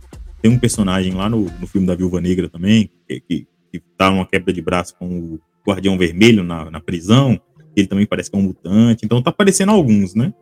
Mas é só essas ressalvas para a gente entender direito. O próprio professor Xavier, né? Partezinha lá no Doutor Estranho, e como quem não quer nada, voltou só pra gente ficar ali, opa, opa, como assim? É. Ah, bom, eu vi, né, também, eu gostei da, da, da Miss Marvel. eu, eu não sei se o professor Adolfo e a Gabriela são professores de ensino médio, não, mas, mas eu sou. E então, assim, eu estou em contato direto com adolescentes e alguns dramas né, que, a, que a Kamala apresenta, e eu compreendo e eu entendo porque eu ouço dos meus alunos. É óbvio que assim, né, existe o adolescente High School Musical e existe o adolescente Elite, né? E a, Disney, obviamente, vai trabalhar o, o, o, adolescente High School Musical, né? Então a Kamala é, é aquele adolescente bem bobinho, né? Aquele adolescente que, que tá pensando no primeiro amor, né? No primeiro, na primeira paquera, que não tem maldade. Então, é aquela, é, então assim, é aquela visão um pouco mais simples, né? Que é a opção que a, que a Disney tem para os seus conteúdos que obviamente a gente sabe que na prática hoje o adolescente é muito mais pro Elite do que pro, pro High School Musical, né? Mas o, o drama né, da, da, da, da, da Kamala é um, como adolescente, é um drama que a gente que eu acompanho assim, que é essa questão do, do, do adolescente, ele não é mais criança para algumas coisas, mas ele também não é adulto para outras. Então, a, a, a Kamala, ela, ela, ela é adulta para ter que trabalhar ou para fazer algumas coisas no, no templo dela, por exemplo. No, no templo não, no, na mesquita dela. Mas é, para ir num, num evento de, de Comic Con deles lá, né, do, do Vingadores Con, ela não tem a, a idade para fazer esse tipo de coisa. Então, o, o adolescente, a série mostra um pouco, né, exatamente desse drama do adolescente que não é adulto para algumas coisas, mas também não é criança para outras. E, para piorar tudo, tem a questão da cultura dela, para piorar no sentido de debate, né, obviamente, que é uma americana, porque até onde eu entendi, ela nasceu nos Estados Unidos, mas de origem tradicional paquistanesa, né, de pais paquistaneses que é, têm ainda a sua cultura muito forte. E é uma coisa que nos Estados Unidos é muito problemático, aqui a gente tem, sofre menos com isso, mas uh, os Estados Unidos tem muito disso, né, de imigrantes, de filhos de imigrantes que, que, que não se sentem nem americanos, nem se sentem no seu original uh, de, de paz.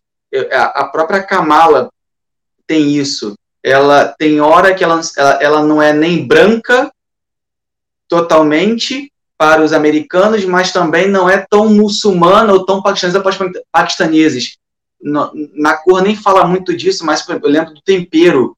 Ela, ela, ela, ela, ela quando ela vai né, para o Paquistão, ela come uma comida lá e ela engasga com tempero forte e aquele primo dela meio que zoa ela, falando assim, ah, você não, ou você, como é que você não consegue comer esse tipo de comida, esse tempero? Esse, esse é o nosso normal, ou seja, o paladar dela não é nem um americano, nem um paladar paquistanês. Então, ela também tem essa questão cultural que ela sofre muito, porque ela não está nem lá, nem cá. Ela é uma americana que tem que seguir alguns padrões sociais de vestuário, de, de proposta paquistanesa, sendo que ela não é paquistanesa, mas ela também gosta do Paquistão, então, ela chega no Paquistão, ela também não se identifica com as exigências de lá. Então, é uma questão que a série mostra mais ou menos que talvez a gente não se identifique tanto, porque na nossa realidade dos Estados Unidos nós não somos mais esses jovens, mas que eles com certeza acho que talvez sentiram mais essa questão de, de não serem nem adulta nem criança e também não serem nem uma cultura nem outra, né? Estão no limbo, né? O famoso limbo social que, que é um inferno, né? A gente já foi adolescente, sabe o que, que é isso. A gente queria, às vezes, ir para festa, mas não pode ir para festa, né? Não pode chegar tarde, não pode beber, mas quer beber. Essas coisas que a gente entende. Quer namorar, mas não pode namorar. Então, é uma coisa que a gente. O, a, você trouxe a questão de gênero, né? É, eu tenho muito disso nos meus alunos. O, os pais dos meus alunos ainda têm aquela visão muito tradicional. Então, é, é, é hétero, ainda mais a maioria cristão, então é tudo hétero. E aí, quando não é hétero, aceita, no máximo, a pessoa ser gay, né, ser homossexual. E os adolescentes hoje, eles são fluidos, então, ora ora são hétero, ora são bi, alguns são trans, então, assim, são coisas que o adolescente traz hoje e, e que os pais não entendem, então eles chegam para mim com esses dilemas de tipo, meu pai não me entende, meu pai não me aceita, eu não posso falar, eu não posso fazer, eu não posso gostar, e a gente não tem muito o que fazer, também não pode também chegar lá e chamar a atenção do pai, né, porque o pai é pai, mas a gente sofre, a gente pode dar um abraço e falar assim, vem cá, chora aqui no meu ombro, né, porque é isso, né? Eles não têm muita autonomia. Eu tenho um aluno mesmo que está de licença médica, né, psicológica, que ele se identifica como mulher, o pai não aceita, e ele não vê a hora de fazer 18 anos e sair de casa. Nem sabe o que vai fazer da vida dele, mas ele quer sair de casa, porque o pai não aceita que ele se identifica como mulher. E vai fazer o quê? Né? Vai, vai, vai. É, é muito complicado, né? O adolescente tem isso, né? A, a, a internet, a tecnologia, a globalização também deu muita autonomia para o jovem, deu uma autonomia de voz, de pensamento, mas não de ação. Ele continua ainda muito dependente dos pais, muito dependente do, da, da lei. Então a, a, a sociedade deu para ele um gostinho de liberdade, ao mesmo tempo que na hora que ele quer usar essa liberdade, a, a, a sociedade puxa e fala assim: não, você não pode então isso é uma coisa muito complicada hoje na adolescência que eu vejo na escola e que a série trabalha um pouco na realidade do americano, né, da mulher, da adolescente, mas que eu vejo isso muito, né, é, pinceladas desse desse drama juvenil. É, então, eu até tava num, num bate-papo, a gente tava no bate-papo antes, né, e comentei que não cheguei a, a ver com muita atenção né, o, essa série é, Miss Marvel, mas pegando bastante do que, do que os colegas colocaram, né, eu acho que é interessante é, da gente observar, assim, bem base do que os colegas meus disseram, né, é, essa primeira questão em torno da personagem, da da onde ela se insere dentro desse contexto da adolescência. Né? É uma personagem é, com ali a idade girando em torno de 15, 16 anos, né? então num, num rebuliço de, de coisas, é, como o Luiz é, disse, né, ele é professor do, do, ensino médio, eu também, também sou, né, e a gente tem e observa essas questões todas é, dentro da sala de aula né, de, de identidade, de se colocar, de buscar se fazer enxergar. E uma, umas coisas assim, pegando um pouco o que os colegas falaram, que eu acho que a gente pode trabalhar assim, né, puxando para conteúdos de sala de aula, né? A questão, por exemplo, da, da própria construção de identidade, como como já comentei, né? E também da ideia, por exemplo, se vai abordar a questão do, do estrangeiro né? E a questão da visão do estrangeiro, da visão do, do oriental, né? A gente pega, por exemplo, o, o próprio aquilo que o Eduardo Said trabalha, né, na questão do, do livro do, do orientalismo, né? E é muito essa visão construída do do orientalismo, né? do que vem a ser a civilização oriental. Né? Então é muito essa visão construída. A Gabriela comentou um negócio que, puxando um outro filme, né? que é aquele filme do. Eu acho que é Shang-Chi, o nome. Né? O herói também é oriental e também o poder dele vem de uma ancestralidade. Né? Então é bastante é, curioso a gente observar como que o, os heróis que são colocados como heróis estrangeiros, o, os poderes são de ancestralidades. Né? O Pantera Negra, o Namor, o Shang-Chi, a própria Miss Marvel que vocês comentaram, né? os heróis que são estrangeiros dos heróis estadunidenses, eles, eles tem toda uma questão de, de ancestralidade em torno do, da construção do, do poder dele. Né?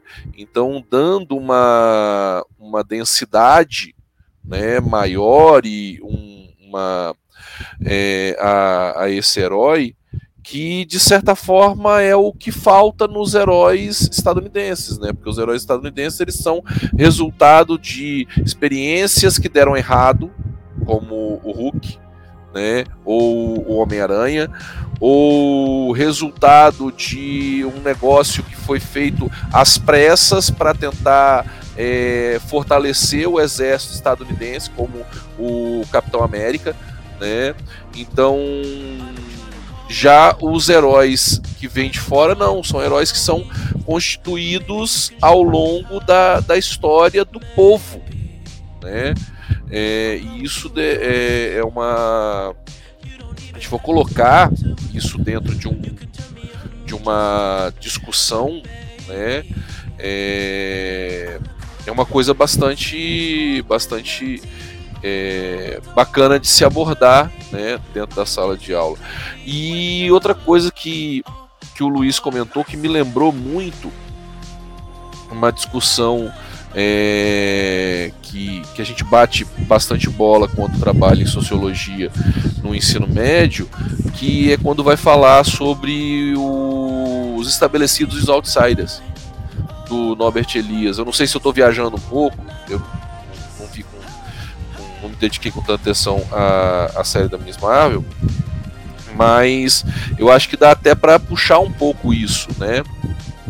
Dessa ideia da, de quem vem de fora e não está ali completamente estabelecido dentro da sociedade, e aí, né, vem essa questão do do julgamento, da noção de não estar inserido dentro daquela realidade, né, e não ser visto de uma maneira é, sem pré-julgamentos, né, sempre ser visto de uma maneira com, preconceitos em torno e por aí vai. Né? Então, acho que são coisas que que permeiam aí, pelo que vocês comentaram, permeiam bastante a, a personagem. Né? Eu acho que cabe sim, porque tem até na quando a, a, a Kamala Khan e os amigos dela vão para a escola, né? Ela sofre né, um bullying do americanos padrão, vamos dizer assim, né? Da, das meninas americanas padrão, né? Zoando a cor da pele dela, a roupa dela, alguns alguns indumenta, não indumenta, alguns adereços que ela utiliza, né? Que são diferentes e aí ficam sacaneando. Então tem isso mesmo, né? Ela se sente deslocada. E quando ela vai para o Paquistão, ela também não se sente paquistanesa. Ela também não se identifica também com as, as meninas paquistanesas. Ou seja, ela não é nem uma menina americana, nem uma menina paquistanesa. Então, quem ela é? Ela não é nada, entre aspas, né? Ela não tem uma, um, uma identidade própria. Ela tem que acabar. E ela fica perdida, né? Mas eu achei bem interessante, bem, bem, bem legal. Eu não conhecia essa, essa, essa parte do, do Norbert. O, o, o, Eduardo Said também ele comenta alguma coisa, eu não lembro se é no orientali, orientalismo, que ele comenta alguma coisa dessa ideia do, do, oriental que, que, que foi gerado, gestado né, no Ocidente e que quando ele vai ao Oriente ele ele enxerga que ele não é oriental, né? É, é, ele trabalha um pouco essa, essa ideia que você comentou aí de quando a, a Kamala ela sai, né, e vai para o Paquistão e aí ela se enxerga como não totalmente paquistanesa, né? Muito bom, é isso mesmo é, pelo que o Luiz falou, ela, ela tá ali numa interseção, né? Numa zona não muito confortável, né? Não, é, não tá nem dentro de um conjunto, nem do outro. Tá ali naquela interseção ali. Mas vamos falar de, de she então?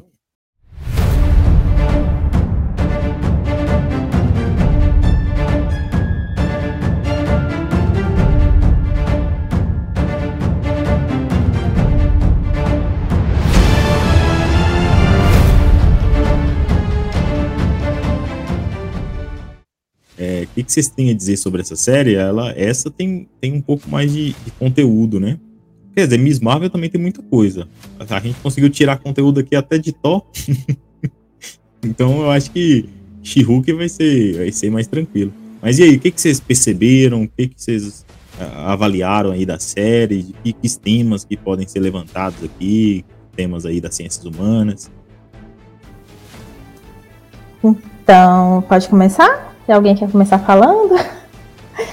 É, She-Hulk, né, mostra aí a história da Jennifer Walters, que recebeu, na verdade, na, na, série, né, um pouquinho diferente dos quadrinhos, nos quadrinhos ela recebe como se fosse uma transfusão de sangue do Hulk, e na série ela sofre um acidente junto com o primo, e né, durante esse acidente, eles machucados, ela tem contato com, em, um ferimento com o sangue dele. E aí, a partir disso, o organismo dela reage, porque o sangue dele sofreu uma mutação, né, uma vez que ele é o Hulk, só que por ela ter um DNA parecido com o dele, por eles serem parentes, ela conseguiu é, resistir a isso, a essa, essa é, no caso, essa contaminação, digamos assim, né? Do sangue, e ela se também sofreu uma mutação e, e se transformou na She-Hulk, Mulher Hulk.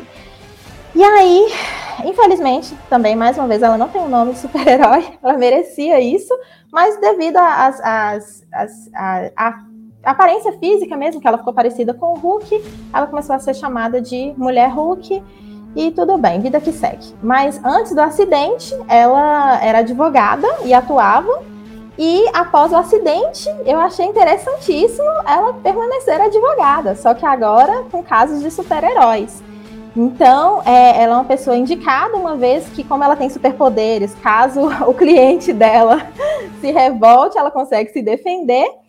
E ela começa a atuar na área, defender, defendendo super-heróis através de um, de um escritório. E, como nós falamos anteriormente sobre a humanização do vilão, o vilão tem uma história, é, a gente se comove com o vilão. Uma coisa que eu achei interessantíssimo na, na, no she é que dessa vez o herói também tem uma história e a gente consegue vê-lo de maneira mais humana. Porque já tem um tempo que eu vejo algumas críticas humanizando os vilões, como eu até mencionei anteriormente para vocês. Mas humanizar o herói, para mim, foi novidade. Inclusive, todas essas, essas, obras que nós comentamos, eu senti um pouco mais de humanidade dos heróis, mas em she isso chegou assim no máximo para mim, porque a, a Jennifer, ela não é só mulher Hulk.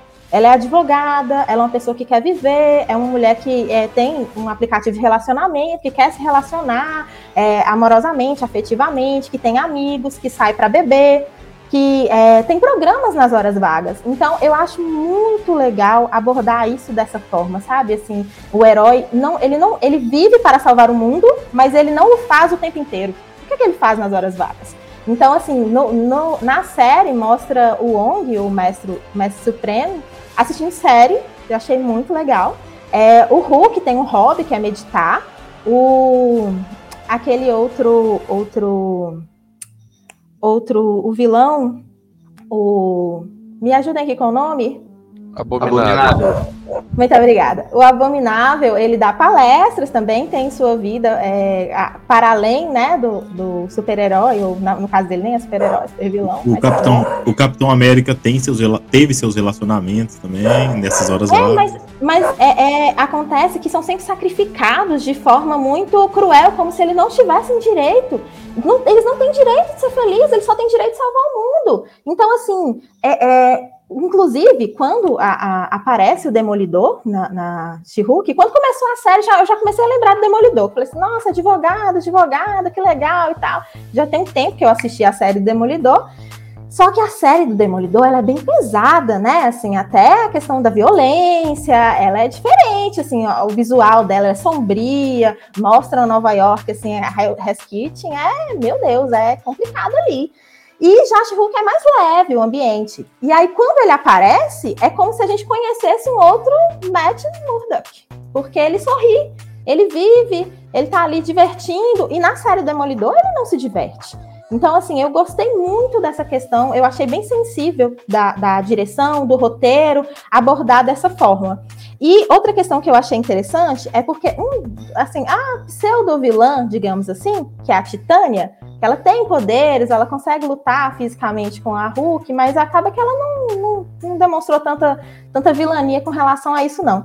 Mas colocá-la na obra enquanto é, influenciadora digital, traba trabalha com mídia, social media, eu achei muito interessante, porque eu acho que na sociedade atual, um, um grande vilão do universo feminino são as blogueiras, gente. Vamos, vamos pensar aqui comigo.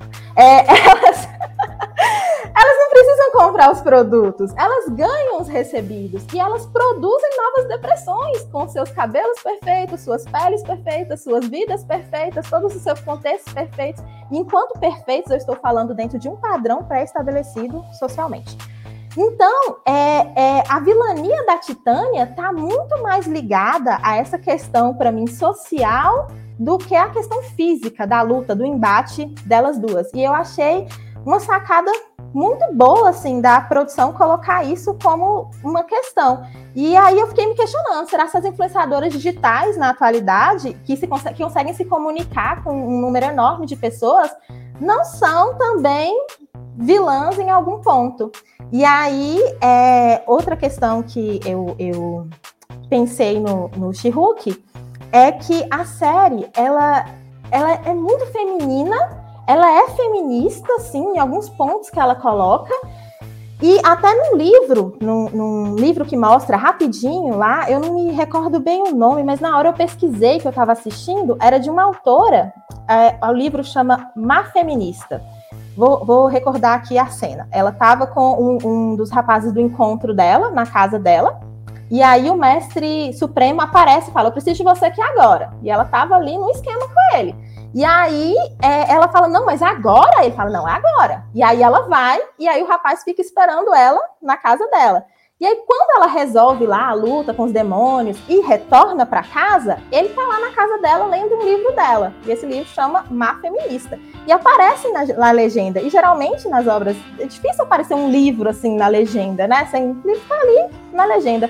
E aí, quando eu fui pesquisar, a autora ela aborda nesse livro que ela prefere ser mais feminista do que não ser feminista, porque essa luta é importante demais para se omitir. E aí, assim, eu, eu achei significativo estar na obra She-Hulk, porque a gente percebe esses pontos. É a questão do, das mulheres que trabalham no escritório em clima de cooperação, sobretudo cooperação. Então, assim, é, rompe aquele padrão da, da competitividade feminina que é construída, então, assim, elas estão ali, ótimas profissionais, trabalhando, coexistindo no mesmo ambiente e se respeitam. Inclusive, até na hora de receber o prêmio, várias recebem o prêmio. Tem aquela fala da, da outra advogada, que eu não me lembro o nome, que é, é, ela tem umas falas muito bacanas, assim, umas tiradas muito bacanas, quando é perguntada para ela é, como é ser mulher e, e, ser, ser advogada. Aí ela fala assim: é o, é o, dobro do trabalho, metade do reconhecimento, e eu preciso direto responder essas perguntas: como é ser mulher e ser advogada. Então, assim, é, é muito bacana perceber isso. Outra questão é que é, na, na, na série ela, ela luta contra, para mim, o principal vilão, que é a misoginia, que é a questão da, da, do ódio motivado contra as mulheres, que geralmente a misoginia leva a um crime, que é o feminicídio. É, atualmente, no mundo, os índices de feminicídio são muito altos e é muito problemático. E é eu diria que emocionante ver uma vilã das histórias em quadrinhos lutar contra isso. Então, assim, um grupo de homens, é, eles acham que ela não é merecedora dos poderes e acabam indo contra as, as ideias dela, querendo destruí-la de todas as formas, fisicamente, tentando aplicar um soro nela, e também moralmente, socialmente, quando eles expõem um vídeo íntimo dela. E a questão da, da, exposição do vídeo íntimo é algo que, é, se é um vídeo íntimo masculino, todo mundo vai aplaudir, nossa, arrasou. Mas um vídeo íntimo feminino geralmente é para deturpar a imagem, não, não é levado de outra forma. Então, assim, é, eu achei muito importante essa série. Eu achei que a atriz ela levou a série para um, um outro patamar de discussão. Achei que a questão do, do dela não concordar com o final, quando ela, ela entra em contato com os produtores, é, faz, é, faz menção também aos quadrinhos, né? Os quadrinhos da mulher da mulher Hulk, ela algumas vezes não concorda com o que está acontecendo, ela rasga a página do quadrinho na ilustração. Isso é bem legal, porque levaram isso também para a série, quando ela dialoga com, com o interlocutor. De início eu achei estranho. Confesso que achei estranho, me incomodou um pouco, mas depois eu fui acostumando e achei legal a ideia, achei legal a abordagem. E é, eu acho que o mais importante é que ela, ela, para além de ser mulher Hulk, para além de ser Jennifer Walker, é, ela é uma mulher que tem lutas muito parecidas com as mulheres reais, e eu acho que a, é, o tempo inteiro ela reafirmando, né, por conta das aparições especiais, de que a série é dela, a série é dela. Eu ouso dizer que a série não é só dela, não é só do, da mulher Hulk, não é só da Jennifer Walker. Eu acho que é de todas as mulheres que se sentiram representadas pela, pela luta que ali foi retratada. Bom, é, adorei né, a análise da, da Gabriela, concordo plenamente. É, só para reforçar né, algumas coisas que eu tive, né, que eu escrevi até no meu, no meu texto sobre a série, é, é isso que a, a, Gabriela falou. Eu acho que quando ela fala, né, ela faz que a gente fala, a série é minha, é, é nessa visão, inclusive, né, de que é uma série de mulher para mulher. Porque a, a diretora, a roteirista e a diretora é uma, uma mulher, não sei o nome, desculpa, mas é, é sei que é mulher. A visão era, ou seja, é uma visão de uma mulher para as mulheres. E é muito curioso ver como essa série foi criticada, porque nós temos a consciência que a maioria dos fãs da Marvel são homens. Ou seja, os homens não conseguem entender o universo feminino, ou pelo menos aceitar. Então, são coisas que para a mulher é tão interessante estar na tela, mas que o homem acha sem graça, o homem não se envolve, ou seja, ele não dá a chance de querer se relacionar com o outro lado, de querer ter empatia com a visão feminina. E eu acho isso muito triste. É o, o, o, é o adolescente ou o jovem ou adulto homem que não gosta da série só porque não trouxe os temas que ele queria. Ah, fala sério. É, é, é, o mundo não gira em torno de você. Né? Existem quantas vezes a, a, as mulheres curtiram e se envolveram com histórias masculinas e você não quer se dar, você não quer se envolver e se divertir com uma série que mostra o verso feminino? Isso, isso, a série acaba mostrando o quanto que o, os fãs da Marvel sofrem do problema do grande vilão, que é a misoginia. E, e a gente estava falando sobre como que a, a, o filme do Doutor Estranho desenvolveu a vilã Feiticeira Escarlate, o Thor desenvolveu o Gore, e a, a, a Mulher Marvel, ou Mulher Marvel, Mulher Hulk, não desenvolveu o, o, os vilões. E eu acho que é proposital, porque não tem o que desenvolver. Não tem justificativa não tem como eu dar uma explicação plausível, uma explicação honesta para justificar a palhaçada da misoginia. Não tem justificativa. Você pode pegar uma justificativa histórica, mas uma justificativa da qual o, o espectador vai compreender. Não, não tem, não tem o que compreender. É um problema histórico que precisa ser superado. E que estamos lutando para isso, muito mais as mulheres do que obviamente eu, né, mas que dou todo o apoio tento, dentro da minha limitação masculina, defender. Então acho interessante isso que assim, não tem como desenvolver um vilão porque o vilão não tem explicação, não tem justificativa, é uma palhaçada. Não gostar da mulher por ser mulher. E o que, é, o que a, a, a Gabriela trouxe é, é, muito legal, né? Porque ela questiona isso. Por que, que o meu nome de super-herói é Mulher Hulk? ela não tem um nome próprio. Ela é a mulher. O Hulk é o nome do, do outro. Ela ganhou só um, um, um, um, pré, um, pré, um prefixo, né? Que é mulher, ou em inglês, o she. E, e, quando eu vi isso, essa, essa crítica dela, eu lembrei muito da Simone de Beauvoir, por causa do outro sexo, ou, é, que coloca a mulher como o outro, como a outra, como se o masculino fosse o padrão e a mulher fosse a outra coisa, a, a segunda, né? Então é muito interessante a crítica que ela faz, porque é isso, é, é, mostrar como que às vezes a mulher é vista como a outra. O, o, o, prêmio né, da advogada do ano é aquele babaca do, do apresentador fala assim: ah, elas fazem tudo o que as mulheres fazem, só que de salto. Nossa, que, que, que vergonha, entendeu? O cara falar isso, mas é uma realidade é você ver como que a mulher ela, ela, ela, ela, ela tem que se provar muito mais e, e, e, se apega com coisas muito pequenas, como por exemplo essa questão né, de assim, ah, a mulher é, ela faz tudo que um advogado faz, mas de salto. Pô, fala sério, né? É, é, é ridículo. Então eu acho que a série, além do que a, a Gabriela falou, a série ela, ela deixa bem destacado isso mesmo, né? A questão da digital influência, achei, eu não tinha parado para pensar nisso, mas é verdade. A, a, a Titânia é um tipo de é um, um meio vilão, né? Mas é das blogueirinhas, essas mulheres que, que, que e é interessante. Então, você não falou, mas é, eu estava lembrando, você falava que a Titânia ela tem um pouco também daquela visão da de por ser famosa ela pode tudo porque ela tava meio ela, ela entra na história assim né revoltada porque ela foi condenada um negócio de trânsito um troço assim. Também então é interessante pensar nisso né? O digital influencer que acha que por ser famoso no mundo virtual pode fazer qualquer coisa pode se impor pode ter essas vontades atendidas e não é.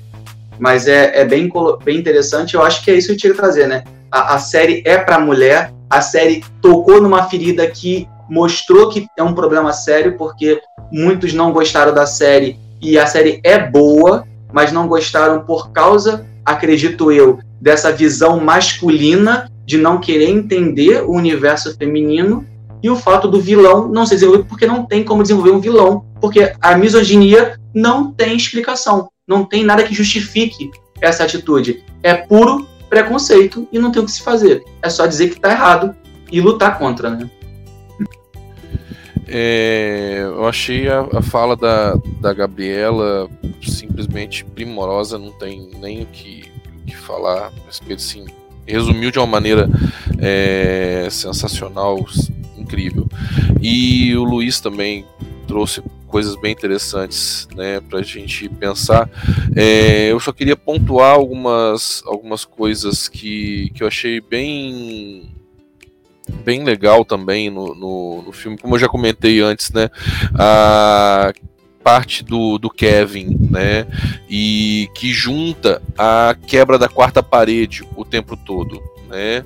Ah, essa postura da personagem de dialogar com o público né, a quebra da quarta parede, é uma, uma, uma esse diálogo ele é bem interessante no, gerar a identificação com o público. Né? A gente vê isso é, sendo muito usado é, em She-Hulk de uma maneira que, é, no início, por, por ser algo que a gente não está, de certa forma, é, acostumado, né, pode parecer é, às vezes não orgânico, mas isso entra de uma maneira orgânica na série, né? E, e a própria entrada, a parte lá no final, né, aonde ela, onde ela literalmente faz o, o que a Gabriela falou, né, que nos quadrinhos a personagem faz de que quando não concorda com a história, né, o quadrinista coloca a personagem rasgando a história, né, e ela faz isso, ela, ela rasga a história e vai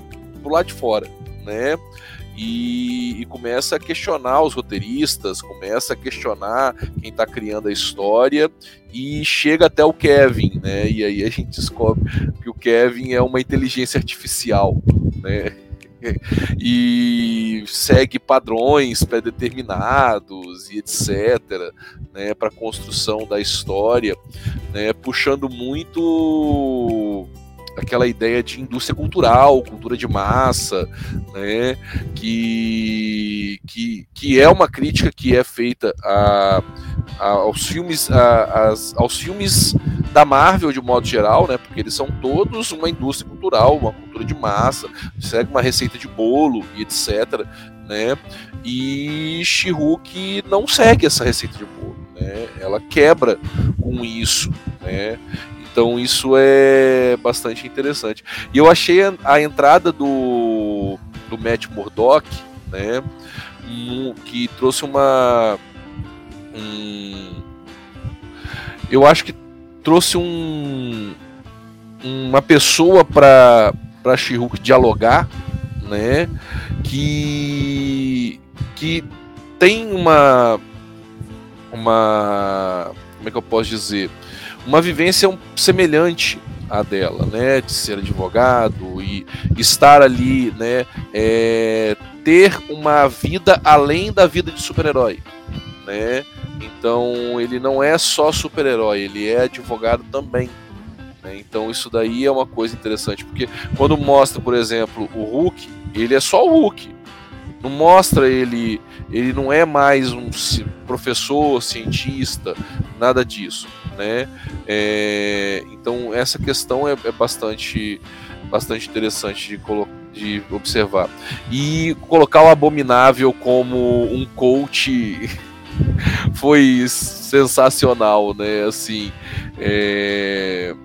o que, que é o coach, né? O coach é, no caso da série, é, é o vilão que deu errado e resolve, né, ser um, um vai assessorar né? E ser alguém que vai trazer experiência dele para os outros, eu achei. E aquele grupo de, de apoio, né, entre os vilões, né, assim, muito muito bacana também. Mas é, então só essas questões a pontuar é, na questão da, da she que eu achei bastante bastante interessante. É, outra coisa, só rapidinho, eu adorei quando ela pergunta pro Kevin quando que os X-Men vão entrar no universo Marvel. Eu acho que é uma angústia geral. e ela se mostrou gente como a gente. Ela também quer saber como é que ele vai fazer para enfiar os X-Men de uma forma coerente. Eu gostei muito dessa pergunta, tá no ar. Muito bom os comentários de vocês. É, eu só anotei aqui um, um, uma situação que eu queria comentar, que se eu fosse fazer a série, eu acho que eu introduziria como os advogados é, rivais um negócio que a série vai mais pro lado da comédia, né? Mas se fosse uma série um pouco mais séria, dependendo, é, daria pra gente. Assim, se eu fosse fazer a série, eu, eu colocaria como os advogados adversários da Jennifer Walters é, advogados famosos dessas outras séries de advogados, sabe? Por exemplo, Suits, né? Daria para colocar um episódio com Harvey aparecendo, com Mike Ross, a Jéssica, né, lá do Suits. Tem a, a aquela série é, The Good Wife também, tem a protagonista lá, que é uma grande advogada. Aquela também é How Get Away with Murder. Tem lá a Annelise Keating, acho que seria legal esse, essas participações, sabe?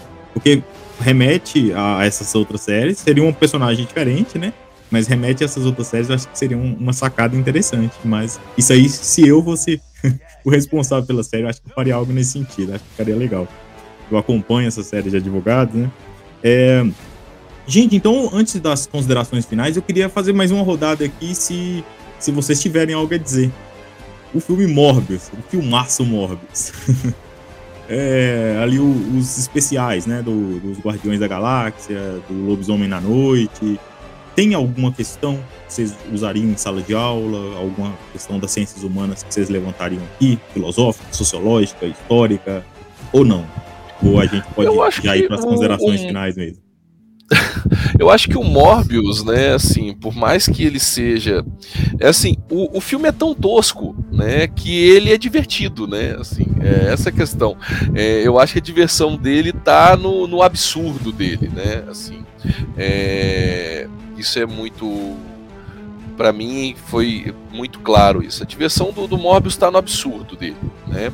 Mas eu acho que dá para trabalhar algumas questões né, dentro do filme, tra trazendo a questão do, do desenvolvimento é, da, da medicina, né, a discussão sobre a ética médica, né? Eu acho que isso aí é uma, uma discussão bastante bastante interessante né, de se puxar.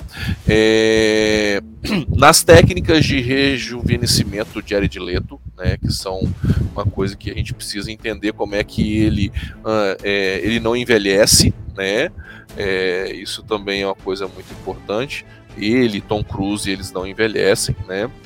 Mas eu acho que em torno dessa questão da, da ética médica, né, e da da discussão em torno do, dos testes e dos impactos que, que esse desenvolvimento da medicina pode trazer. Né? Eu acho que é uma discussão que pode permear e puxar um pouco dentro da, da área das ciências humanas. Né? É, o, o, acabou que o professor. Ai Jesus. Adolfo. Adolfo ele comentou que ia falar mesmo, né? Que o tema principal filosófico, vamos dizer assim, sociológico do, do Morbius é a bioética. É, são os limites entre a, os limites da, da experiência científica, os limites para você testar. Eu acho que é interessante pensar pela pandemia, né? A pandemia que é essa discussão que teve com relação à vacina.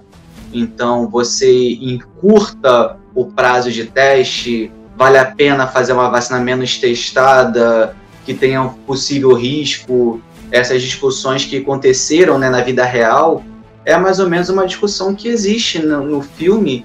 E é aquilo, né? Dando certo, você acaba esquecendo o, o passado problemático.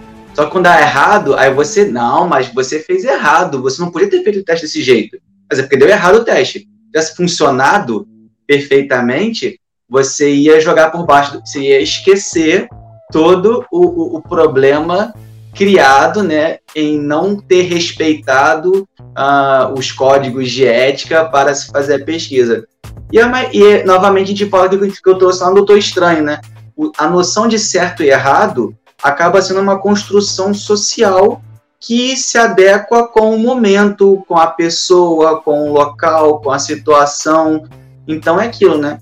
Se tivesse funcionado, joinha para você. Você foi um visionário. Você, você mereceu o prêmio Nobel porque você conseguiu descobrir uma cura da doença lá. Deu errado, não. Você é um vilão que você não poderia ter é, descumprido os códigos de ética. E é isso, né? Para fazer o quê?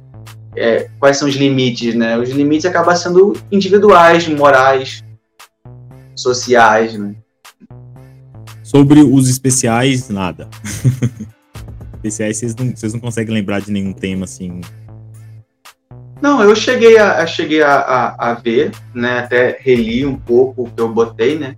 O, como são curtos, é, é, acaba que ele não tem muita profundidade no, nos temas, né? Então, assim, o que tem são pinceladas, que eu posso dizer.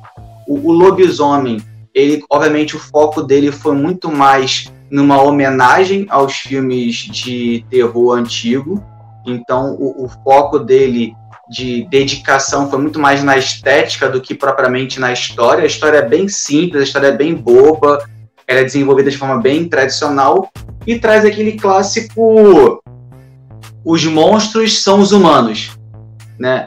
É, é, aquela visão de que na verdade o monstro não é o monstro, o monstro é o humano, porque o lobisomem é retratado como uma pessoa boa, ou aquele, a coisa, né? Que é o, o, o, o grande monstro do labirinto ele é, um, é o Ted, é Ted, eu acho, né? Sei lá, Bob, um negócio assim. Ele é, é, um, é uma pessoa, gente boa, uma pessoa tranquila, de bem, que foi capturado e maltratado. Então, no final das contas, o grande vilão da história são os próprios humanos tendo as suas atitudes monstruosas. E, e traz aquela reflexão, né? O, você querer julgar o outro e, e não olhar para si mesmo. Eu acho que a grande, a, o grande tema reflexivo do lobisomem é isso. É você querer chamar o outro de monstro e não reconhece a monstruosidade em você mesmo. E dos Guardiões da Galáxia, uh, eu acho que a grande questão toda tem o tema da família, né, da família desconjuntada, que, que é tratado no, no Guardiões, que sempre foi essa coisa da minha família, e talvez também uma questão de uma, uma zoeira, né, uma autocrítica com relação aos costumes natalinos. Porque como você pega o Drax e Amantes, que são dois alienígenas que, que têm até dificuldade de compreensão do, do, dos sentimentos, da ironia, da, da cultura humana, então eles são alienígenas que não entendem os seres humanos, então mostra várias situações em que eles não conseguem entender uh, o porquê que os seres humanos agem daquele jeito. E, e, e, você pode olhar e falar assim, putz, mas é verdade, né? Por que, que, a gente tem esse costume? Por que a gente tem essa, essa prática? É, é, é, é tão doido né, você pensar do porquê que você age desse jeito. Aí, porque a gente nunca faz isso, né? a gente está tão imerso na cultura, a gente não questiona os próprios hábitos culturais nossos. E quando o, o, o Drax e Amantes faz isso, você acha graça. É aquele, aquele riso irônico do tipo, caraca, nunca me toquei que eu faço essa besteira. Então é, é mais essa, essas pegadas, mas como você falou, né? É bem levezinho, eu gostei dessa, dessa análise do, do, especial de Natal do Guardiões da Galáxia, porque eu assisti e falei, ah, tá, beleza, legal, engraçadinho, não, não tinha pensado por essa ótica, não. E sobre o Lobisomem da Noite, a, a atriz, a, a, Elsa, ela me lembrou, de certa forma, a Jessica Jones. Não sei se vocês tiveram essa, essa sensação também. Assim, talvez com menos violência, né? Jessica Jones também é a lá demolidor, mais, mais sóbrio, mais violento. E, e, a estética preto e branco para disfarçar o vermelho do sangue, né? Quando corta um braço, quando espirra sangue, fica, acho que ficou mais leve, trouxe um tom mais leve, mais familiar assim para Disney, para assistir em família, para estar tá numa plataforma igual a Disney. Mas eu gostei da homenagem, achei bacana, assim, curtinho, é um filme interessante. Então vamos para as considerações finais. Desde já eu agradeço aí a participação de vocês. Espero poder contar com vocês de novo em outros podcasts aí no ano que vem. Várias outras produções vão aparecer também, outros temas que a gente pode levantar aqui. O convite já está feito, né? A gente vai conversando aí. Espero que vocês retornem, né? E voltem a conversar com a gente aqui. É, e aí eu vou pedir para vocês fazerem as suas considerações finais. Vocês podem falar do, do, dessa conversa como um todo, falar dos seus projetos, né, pessoais aí. Eu sei que o Luiz tem um, um perfil, né, o blog Nau dos Loucos, eu acho que o Adolfo também tem um perfil lá no, no Instagram, né. É, e ah, vou pedir para vocês também, se, se possível, né, dar, dar nota aí para os filmes que vocês assistiram desses, né. É, sei lá, Doutor Estranho, né, nota 7, 7 de 10. Vamos pegar a nota 10 aqui, de 0 a 10, né que, que vocês acharam, que eu acho que é legal também nesse, nesse finalzinho. Mas fiquem à vontade aí para fazer as considerações finais de vocês e, e falarem o que, que quiserem. Mas desde já eu agradeço aí a participação, por terem aceitado o convite, né, por terem vindo aqui conversar conosco. É, então, desde já agradeço, Renato, pelo convite, foi muito legal, adorei conhecer o professor Luiz, professor Adolfo, prazer para dialogar com vocês, gostei muito.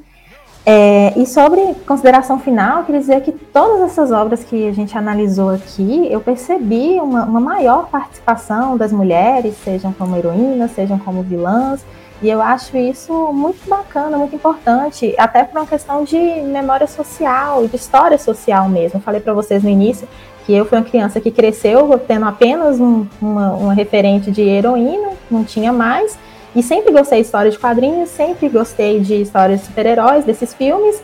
E é, a gente percebe que é um universo, é, em sua maioria, né, masculina, com temas masculinos. E é, foi muito especial analisar essas obras e ver que em 2022 é, a gente está conseguindo chegar nesse espaço, alcançar essa voz e romper esse silêncio dentro dessas, dessa mídia, dessas obras. E eu acho que faz parte, assim, do que alguns autores que eu leio chamam de estética da existência, que é usar a criatividade para é, refazer algumas imagens e também para destruir aquelas que nos delimitam. E eu acho que essas obras fizeram bem isso, assim, de, de romper com, com essas, essas delimitações. E com relação à aplicabilidade dessas obras na escola, eu acho que a escola, enquanto instituição social, formadora, ela é, é um espaço propício para a construção desses debates, para levar esse tipo de mídia, para repensar algumas questões. E eu acho que fundamental o, a utilização desses filmes. Com relação às notas, é, assim, de maneira geral, eu acho que tá bem 9 ali. Eu gostei de todos os filmes. Um, eu critiquei um pouco mais o Thor, porque de fato pesou ali no humor, mas óbvio que é um filme que eu vou assistir. Se lançar o outro Thor, eu vou assistir com a mesma empolgação. Então eu gosto desse universo, eu gosto do universo da Marvel. Eu acho muito interessante e realmente assim dou um nó para os filmes, para as obras e e é isso, no mais, eu queria deixar aqui aberto um convite para todas as mulheres, as meninas que nos assistem, para também desfrutar desse universo, para também conhecer esse lado, porque é muito legal é uma diversão, é também um espaço de reflexão e é um espaço de resistência a gente compreender sobre isso. É, inclusive, eu estava comentando com o Renato, são poucas é, é, pesquisadoras, poucas cientistas que se interessam por esse universo, tido como nerd, né? E é, é, realmente muito interessante. Eu acho que fica aí o convite para crescer o público feminino e tá aprendendo porque é muito legal. É, assim, eu primeiro quero agradecer pelo convite do, do Renato, de estar aqui com, com vocês. É, dessa vez foi possível, né, Renato? Teve uma outra vez que você, você convidou que infelizmente não foi possível.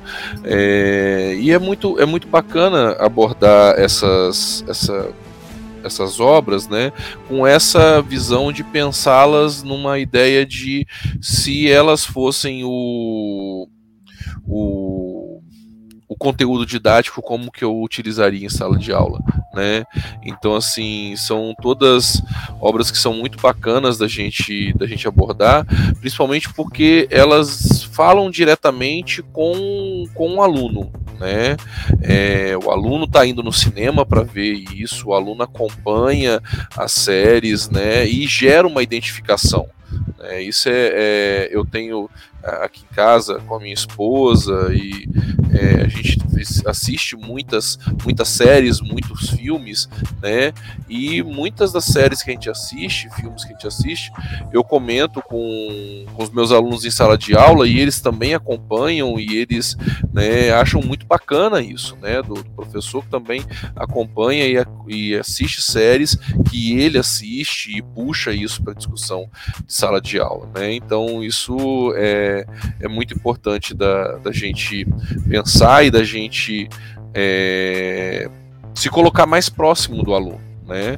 É, então, estar ali é, vivendo de certa forma e é, compartilhando com ele aquilo que, que, que ele também gosta. Né? É, avaliar cada um dos filmes, dando uma nota né, e, e as séries. Eu acho que o Doutor Estranho eu daria 8, né? Para para Thor também eu daria ali um, uma nota 8 também. E para She-Hulk daria ali 9 por conta do, do início um pouco um pouquinho arrastado, né?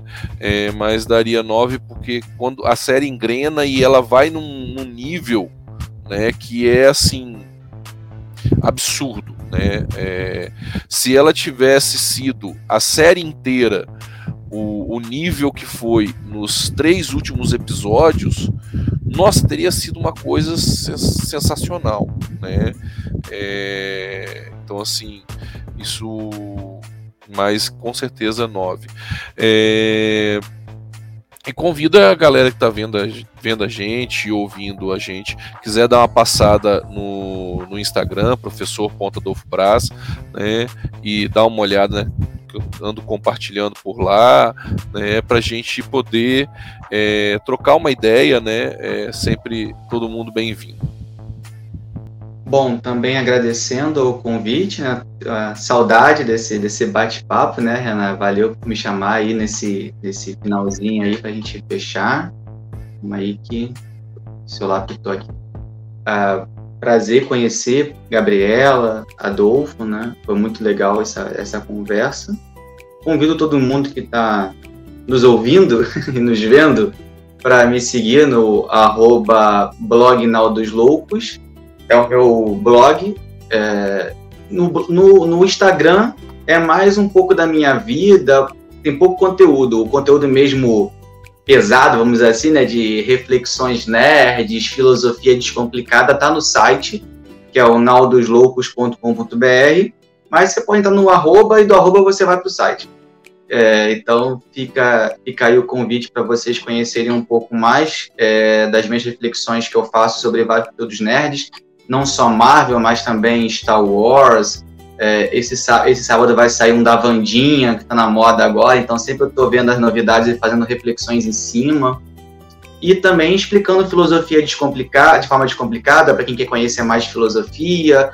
Para quem é professor de filosofia, eu coloco lá vários conteúdos é, de filosofia lúdica, né? São jogos, atividades que eu faço em sala de aula e que eu escrevo para poder dar dicas para os professores aplicarem. Até alguns de história pode utilizar, porque alguns temas acabam sendo relacionados à história, sociologia. Então fica aí o convite. De notas, é, para mim, todas as produções estão entre 7 e 8. que para mim seria entre bom e ótimo, exceto Guardiões da Galáxia, que eu dei 5. Eu achei chato. Não gostei muito do Guardiões da Galáxia, não. É, foi, foi o mais fraquinho de todos para mim. Talvez por causa da expectativa. Então, é, é, o, grande, o grande vilão do, do nerd é a expectativa. Ele cria muito. E eu, e eu posso até falar isso porque, por exemplo, o Doutor Estranho, quando eu vi, eu saí revoltado, porque eu, é o meu herói preferido e era o grande filme da Marvel pós, pós Vingadores e foi muito aquém do que eu esperava da história do multiverso. Do... E aí, quando eu, eu baixei a régua, quando eu baixei a régua da, das produções, do tipo, não dá para fazer um Vingadores 4 toda hora, eu fui apreciando mais as produções da Marvel ao longo do ano. Então, isso eu acho que é importante, né? É uma sugestão para todo mundo, né? Em 2023, baixem a régua para Marvel, porque não dá para fazer Vingadores 4 toda hora. Tem que planejar, tem que criar alguma coisa com calma para poder ter o grande ápice. Não dá para viver no ápice, não, porque o ápice, como o nome sugere, é o ápice. Então você não pode ter um ápice permanente, né? Então, é, eu acho que o mesmo foi por aí, sete, oito explosões da Marvel, tirando Guardiões, que ficou muito. Achei muito chatinho, muito fraquinho. Eu preferi muito mais aquele curtas do Eu Sou Groot. A gente nem comentou, porque nem tem muito o que falar. Né? Eu achei muito mais legal os curtas do Eu Sou Groot do que esse Guardião da Galáxia especial de Natal, por exemplo. E é isso. Ah, eu, le eu lembrei do. Quando, quando vocês estavam falando do, do, da decepção do Gor com, com deus dele, né? Do, do, do Thor também em relação a Zeus, ele, dava, ele idolatrava Zeus, né? Uma grande divindade entre os deuses. Eu lembrei logo da de Vandinha também, tem a, a antagonista lá, ela conhece o herói dela que manda ela calar a boca, e aí ela fala, não conheça seus heróis. Né? É interessante isso. É, eu gostei, viu, assistir essa série Vandinha, eu achei bem bacana, bem legal. Se vocês não assistiram ainda, assistam, que, que vale a pena. Eu, particularmente, gostei. Mas é isso, muito obrigado aí, mais uma vez, né? Para quem está nos escutando aí, ouçam lá o episódio 10, que fala sobre Pantera Negra, por isso que nós não falamos aqui, né? É, o episódio 3 também fala sobre o Cavaleiro da Lua, que é uma outra série da Marvel também. Então nós focamos aqui nas séries e filmes que nós não tínhamos comentado ainda, né? E foi bem bacana, tanto é que é um episódio um pouco mais longo, mas é por causa desse número de produções, mas foi uma conversa de alto nível. Eu adorei, espero contar com vocês aí, com a presença de vocês em outras, é, em outros episódios, né? Pra gente poder conversar aqui. Vamos combinar aí depois, manter esse, esse contato pra gente é, combinar novas conversas aí, né? Novos bate-papos. Viu? Mas mais uma vez, muito obrigado aí a todos. E até a próxima.